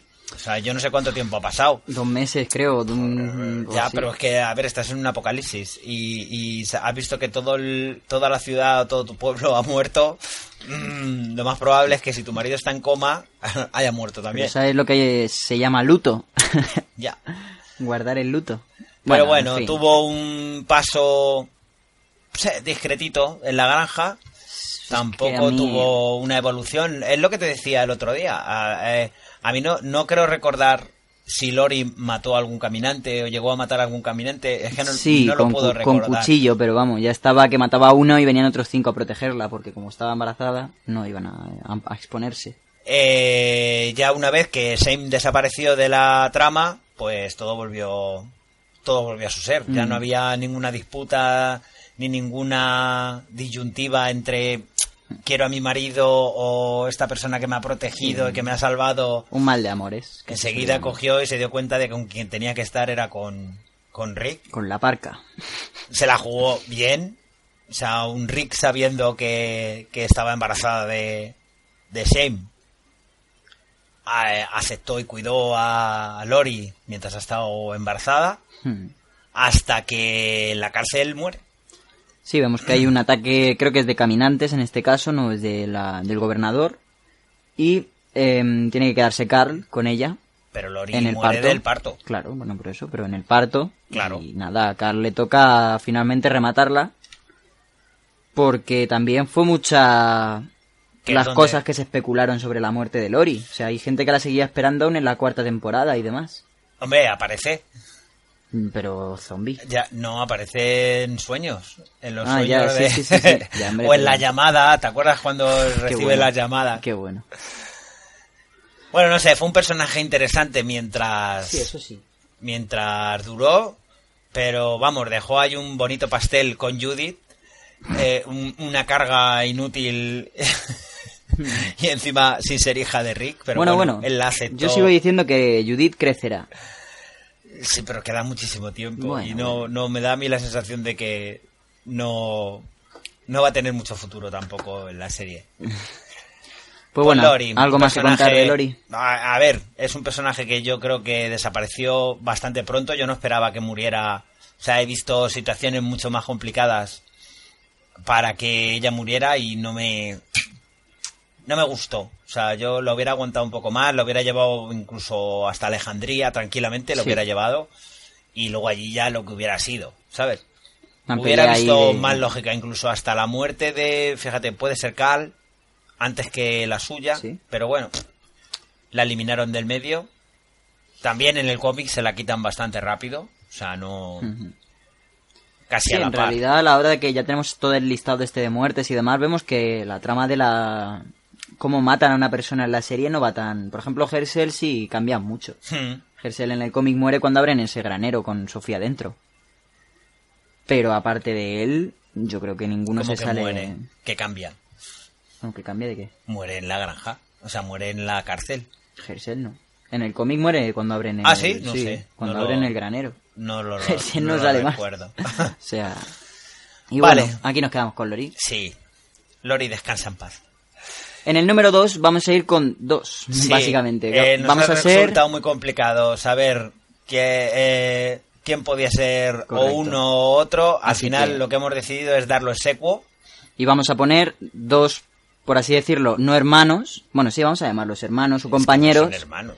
Pero, por ejemplo, si se lo llegan a decir el uno al otro en ambos casos, ¿vale? No lo sé. Bueno, personajes que se nota que su muerte es la que más ha influido a los protagonistas actuales. Sí, son dos de los personajes más importantes que ha habido desde el principio de la serie. Y nosotros que Shane, por un lado, Y Merle por el otro. y Mel por el otro. Dos el muertes dos. que sí que nos dejaron eh, muy con el culo torcido, desde luego. Finales de temporada los dos.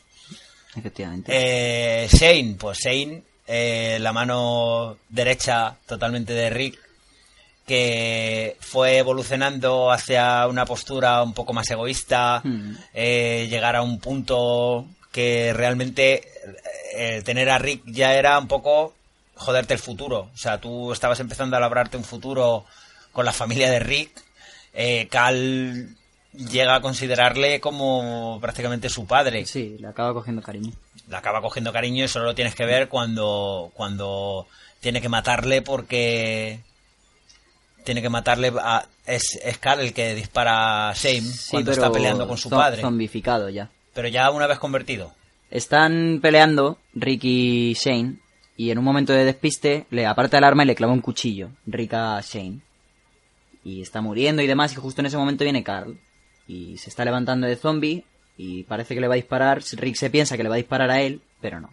Claro, vuelves un poco a esa. A, eh, Lori y Cal habían tenido el apoyo de esta persona y era la que les había dado realmente la tranquilidad, o bueno, la tranquilidad, dentro de lo relativamente tranquilo que era seguir huyendo de los caminantes.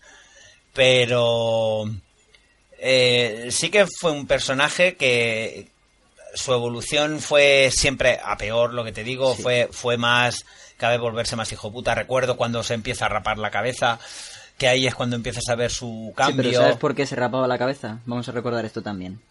En la granja había un personaje, de hecho fue en quien disparó a Carl, se llamaba Otis, con el cual tienen Ah. que salir a por provisiones. Ya. Y en vista de que no van a poder sobrevivir ambos, pues ahí ya le cambia el chip a Shane y le pega un tiro en la pierna a Otis que le arranca pelo de la cabeza y demás. Pues y por te digo, pero hasta ese momento, Shane era una persona que había, había mirado por los demás, Sí. no dejaba de ser policía. Y ahí fue donde dio el cambio y empezó a pensar en él y en los suyos a costa de si tenía que sacrificar a alguien, lo iba a sacrificar. Y ahí Mm. es donde tuvo el cambio. Empieza la relación con Andrea Sí. también. Esa discusión con Lori porque ve que se está quedando finalmente con Rick. Y cada vez se va dis- distanciando más todavía de Rick, eh, tiene más disputas con él, piensan las cosas totalmente diferentes, cada uno quiere hacer las cosas a su manera y acaba teniendo un final lógico. O sea, una, una lucha de poder entre los dos que acaba ganando Rick. Y igual, pues un personaje que seguramente que si no hubiera tenido ese cambio, mm, hubiera llegado perfectamente hasta Alejandría Seguro. y hubiera no sé yo ahí por ejemplo ves sí que hubiera visto que al final hubiera acabado teniendo un cambio y probablemente hubiera se hubiera convertido en una buena mano derecha de Negan sí que lo hubiera Mm. ¿De visto Negan? sí sí sí sí Yo no. perfectamente que hubiera tenido ese cambio hubiera sido una persona totalmente al servicio de Negan y hubiera vendido a su madre Pues puede ser. Vete tú a saber. Tres Hombre, es cuartos que de lo mismo tú que me- imagínate, una traición desde una persona que lleva desde el principio, porque desde el principio del principio ya... ya pero eh, No queda nadie. tú piensas que Mer no hubiera hecho lo mismo Sí, claro que Por sí. eso te digo, hubiera sido una persona desde el principio. Mel- Mel ya lo hubiera hizo. sido una persona que si hubiera podido coger y hubiera llegado a Alejandría, primeras, no sé si lo hubieran llegado a aceptar en Alejandría, Mm. porque. mm, Agüita al amigo. Se le hubiera ido la olla más de una vez y, y la congresista no lo hubiera consentido. Pues seguramente. Pero si hubieran llegado a tener relación con Negan, seguramente que él se hubiera vendido al mejor postor y hubiera sido una muy buena mano derecha de Negan también. Mel, Vete tú a saber. Pues El hermano de Daryl. Merle Dixon. un personaje que también igual eh, evolucionó, pero al contrario. O sea, Mel de primeras, eh, un tío racista, eh, delincuente, se supone, traficante. Por así decirlo, la mala, la mala el- influencia de Daryl. Se supone que, bueno, Daryl era igual que él. Nah. A ver, no, no te flipes tú de colores. Daryl que era un Daryl buen era- muchacho, No, perdona, Daryl era un mal una persona exactamente igual que Mel. Sí, Lo va, único sí, que Mel estaba por encima de él. Igualito. Pero tío, que es que, ¿por qué buscáis el buenismo en Daryl? Es que Daryl no es una buena Porque persona. Daryl, pero no es que sea una buena persona, ¿no? Sino que tiene Daryl buen era un delincuente, tiene buen un corazón. traficante, un motero. Bueno, ¿y qué? Por- que, que luego cuando se ha encontrado con la gente es como ha ido evolucionando y como ha ido cambiando, ha cambiado a, a una buena persona y que piensa por los demás. Pero Daryl no pensaba en nadie. Yo a Daryl le veía marginal. Perdona, no Daryl marginal. al principio nada más que pensaba en él y en su hermano. ¿O no? Bueno, No pensaba en nadie más. porque Cuando ha ido evolucionando, pero porque sí. eso es instinto de supervivencia. Al principio, ¿en qué pensaba eh, Rick? Pero no en digáis que Daryl era hijo. una persona buena. ¿En Daryl quién no era- pensaba Morgan? Me cago en la En puta. su hijo, Daryl su no era una persona buena. Al principio era un Sí, era tío buena. que era un delincuente igual que su hermano. Y se acostumbró a vivir aquí y le costó, Dios y ayuda, el que entrara dentro de la dinámica del grupo. Porque es que ha pasado. Porque es que cuando huyeron de la granja, hasta que volvió al grupo, porque él cogió y se fue. Se fue del grupo Pero porque, estaba hecho polvo por lo de Sofía, que se había tirado media temporada buscándola para que al final estuviera muerta. No es así. Y con Carol, todo el amor Yo que tiene creo que con no es Carol. así. Pero bueno, vamos a hacer Daryl, que eres más bueno que vamos. En Hersel, en, en Merl. Pues Merl eh, lo perdimos rápido en la primera en la Sí. primera temporada cuando en un ataque racista le dice al T-Dog que es negro y no sé qué, no sé cuánto, no que no, hacer no merece, merece la pena seguir con él. Hmm. Hasta que le dejan atado allí, a- encadenado a la, a la A la tubería y se corta la mano para, para poder escapar, porque además estaban entrando los zombies Sí, que por además arriba. fue como que nos dejaron ahí su muerte Pero luego Daryl estaba encabezonado en que no podía haber muerto. Claro, no, es que desapareció. Vemos que volvía por su hermano y solo encontró la mano. Claro, desapareció. Desapareció dos temporadas, ¿no? Sí. Tres. Dos, dos. Y cuando volvió a aparecer, apareció como ayudante del gobernador. Había cogido posición en Woodbury, eh, llegó a, a comandar las tropas que iban a luchar contra, Contra la cárcel. contra la cárcel, contra Rick, incluso con su hermano tiene varias disputas. Si no recuerdo mal, hay incluso una... Les obligan a pelear en una escena. Sí, sí, sí, Woodbury. cuando los cuando los detienen, Sí. cuando los pillan allí en el pueblo. Exacto. Y luego pues tuvo una muerte eh, también A ver, es que era un, Impactante. era un personaje malo, pero en el fondo demostraba bondad. pero llega a cambiar. Claro, exacto. Él muere por Muere por, al- por la prisión. por ayudar a Daryl. sí. Sí, recordamos que tienen una última batalla ahí entre la gente del gobernador y su este mini grupillo que se había formado de los disidentes de los gobernador y se la acaba encontrando Daryl. Recordemos con esa mano ortopédica que se había hecho con una Pero le mata al gobernador? No, le mata a Daryl. No, le ah, sí, sí, sí, lo le convierte mata en zombie. Sí. Pero al, a, Dar- a Merle lo mata el gobernador. No, no, no. El gobernador consigue que a Mer le muerdan. No sé, como en Ah, una vale, batalla, vale, en una vale. guerra o le pegan tiros, lo que fuera. Y ya se lo encuentra Daryl, que es el que acaba con que No- acaba si con no él. recuerdo mal, había alguna escena de él dentro de un coche con la música a toda hostia y pillándose un, un pedo. No recuerdo. No sé. Fue un buen personaje y igual, lo que te decía antes. Seguramente que si hubiera llegado a estas alturas, Sí. Eh, hubiera hecho todo lo posible por estar al lado de, No, de yo no, Negan. no lo creo. Ya te lo digo Al yo. contrario, creo que en esta situación hubiera sido más útil. Hubiera sabido estar con los de Negan, pero, para liarla. Depende del momento en que le pillara. O sea, no- Seguramente. Y de los, bra- Su- los brazos que le quedaran. su, su prótesis de mano, Hmm, con ese machete Increíble. Que se lo podía cambiar por, por varios instrumentos. Sí, era. que tenía para un arma también, se podía colocar Sí. el arma para disparar. Lo tenía todo. ¿Sabes a qué me recuerda? Al, a, A Gadget. al Ash, de Ash to the Evil Dead. Ah, no al de, el de Posesión Infernal, Hmm. que cuando, como se tiene que cortar el, la mano, igual, luego se, se hace un, se adapta a un, como un muñón, que lo que lleva es la sierra mecánica, que la engancha, la engancha la, y este lo que llevaba era eso, era su machete, su... Bueno, y vamos por el número uno, que sí, al número uno de este top. si os estáis dando cuenta, es el único personaje que ha muerto hasta ahora que nos falta. Y es. No podía eh, ser otro. El novio de Aarón. Luca. No. Es el gran inigualable Glenn. Pleglobo, pleglobo. Ese gran personaje, cariñoso, simpático, buena persona y que no merecía morir, básicamente. El amor de, de Walking Dead, la, la, la bondad. eh, era todo. O sea, la mano derecha de Rick, el apoyo de Maggie. La esperanza de que podía haber todavía bondad en este mundo. Siempre ha pensado en el grupo. eh, el salvador de, de Enid, que vino con Enid también. Siempre ha sido un personaje que ha. Ha aportado mucho a la serie. Y nos dejó a todos locos cuando, cuando desapareció de la serie. Sí. También. pff, eh, vuelves un poco a las mismas. Eh, eh, tuvimos que descubrir en la séptima temporada cómo empieza a matar a los primeros humanos. Él no había matado nunca a una. ¿No la séptima? Sí, cuando Yo no. van a Telecinco. Creo que fue la sexta. En Telecinco. En La Telecinco. sexta.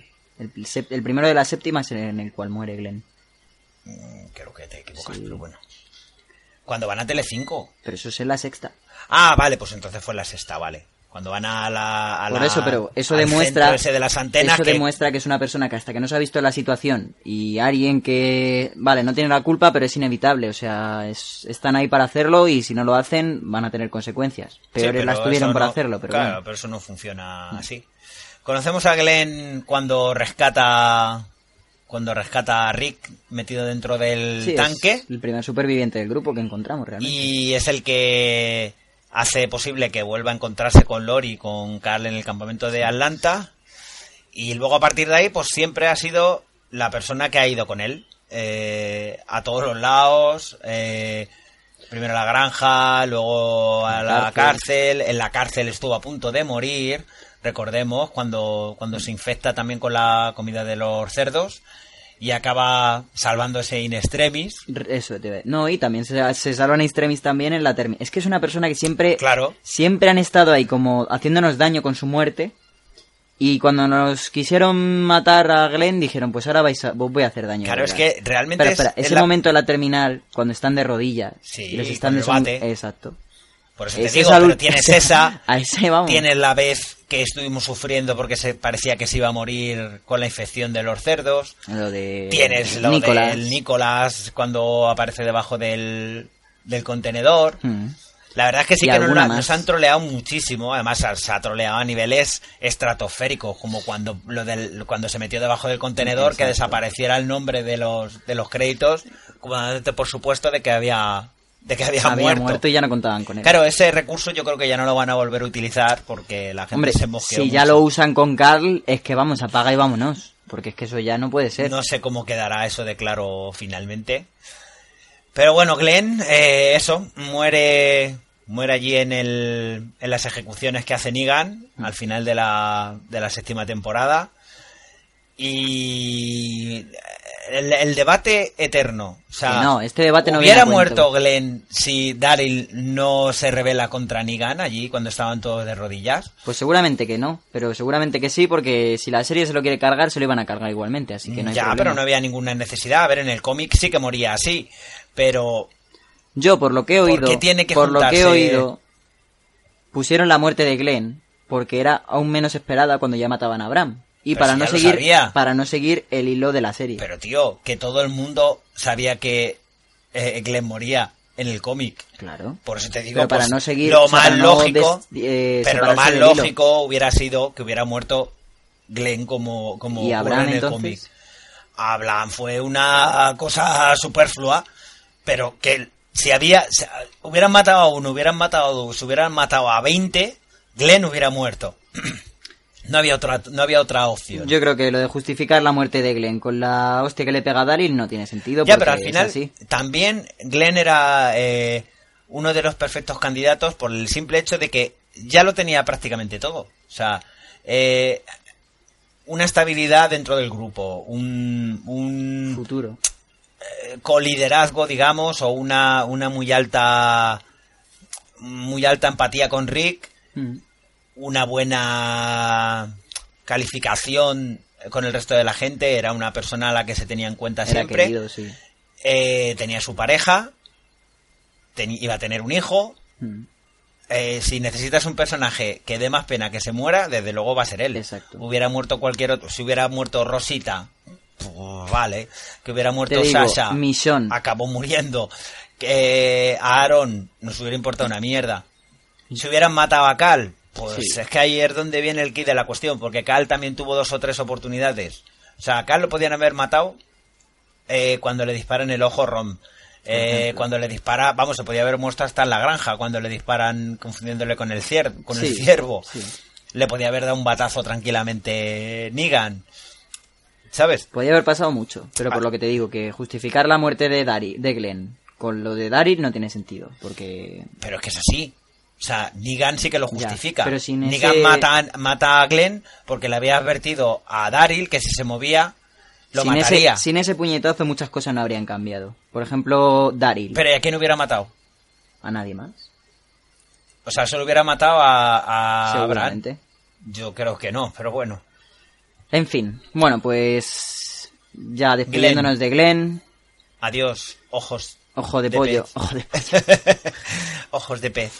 Pez globo. Y nada, pues ya nos quedamos a la espera de la vuelta de esta Claro, esperamos no tener octava. que no tenemos que mover toda esta lista, por lo menos un, un puesto hacia arriba todo, porque claro, si muriera Cal, superaría a Glenn. No, no, porque esta lista tampoco se ha basado simplemente en la importancia del personaje. Yo también me basé un poco en modo de muerte. ¿Sabes? No ya, es pero aún solamente así, joder, es, es una manera sorpresiva de morir. A ver, hemos puesto a Shane. Que te sorprende de que muera un chaval por un mordisco de zombie en un apocalipsis. a- pero hemos puesto a Merl, que sí que murió por un mordisco. Ya, eso sí es. Hemos puesto a Lori, que murió de muerte natural.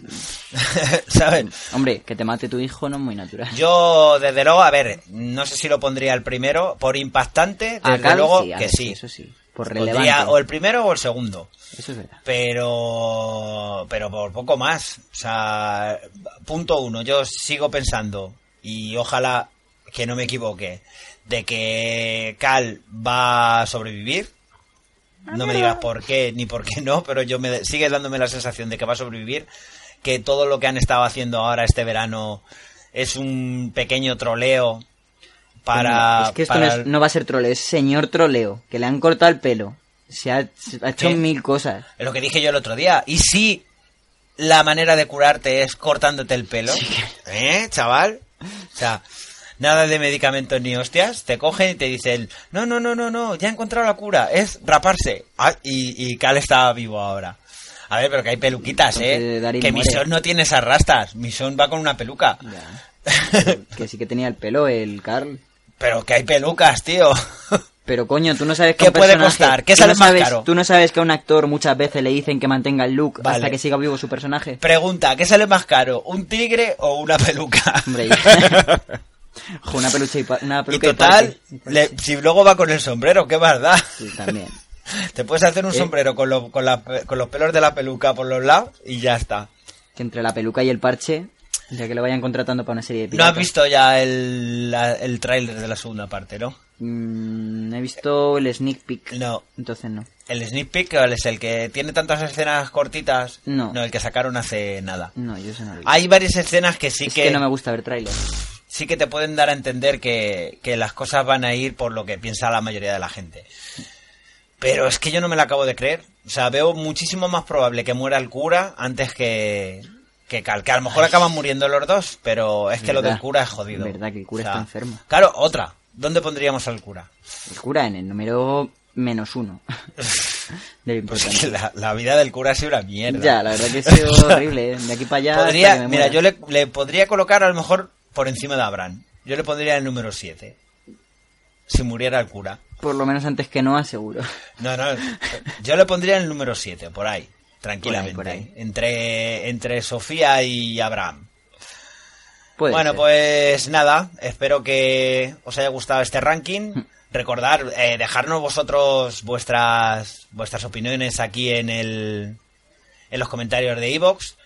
Y qué más deciros, pues que a partir de la semana siguiente al día 25, pues comenzaremos con el episodio número 9 de Arderás por esto, que estamos como locos por comenzar.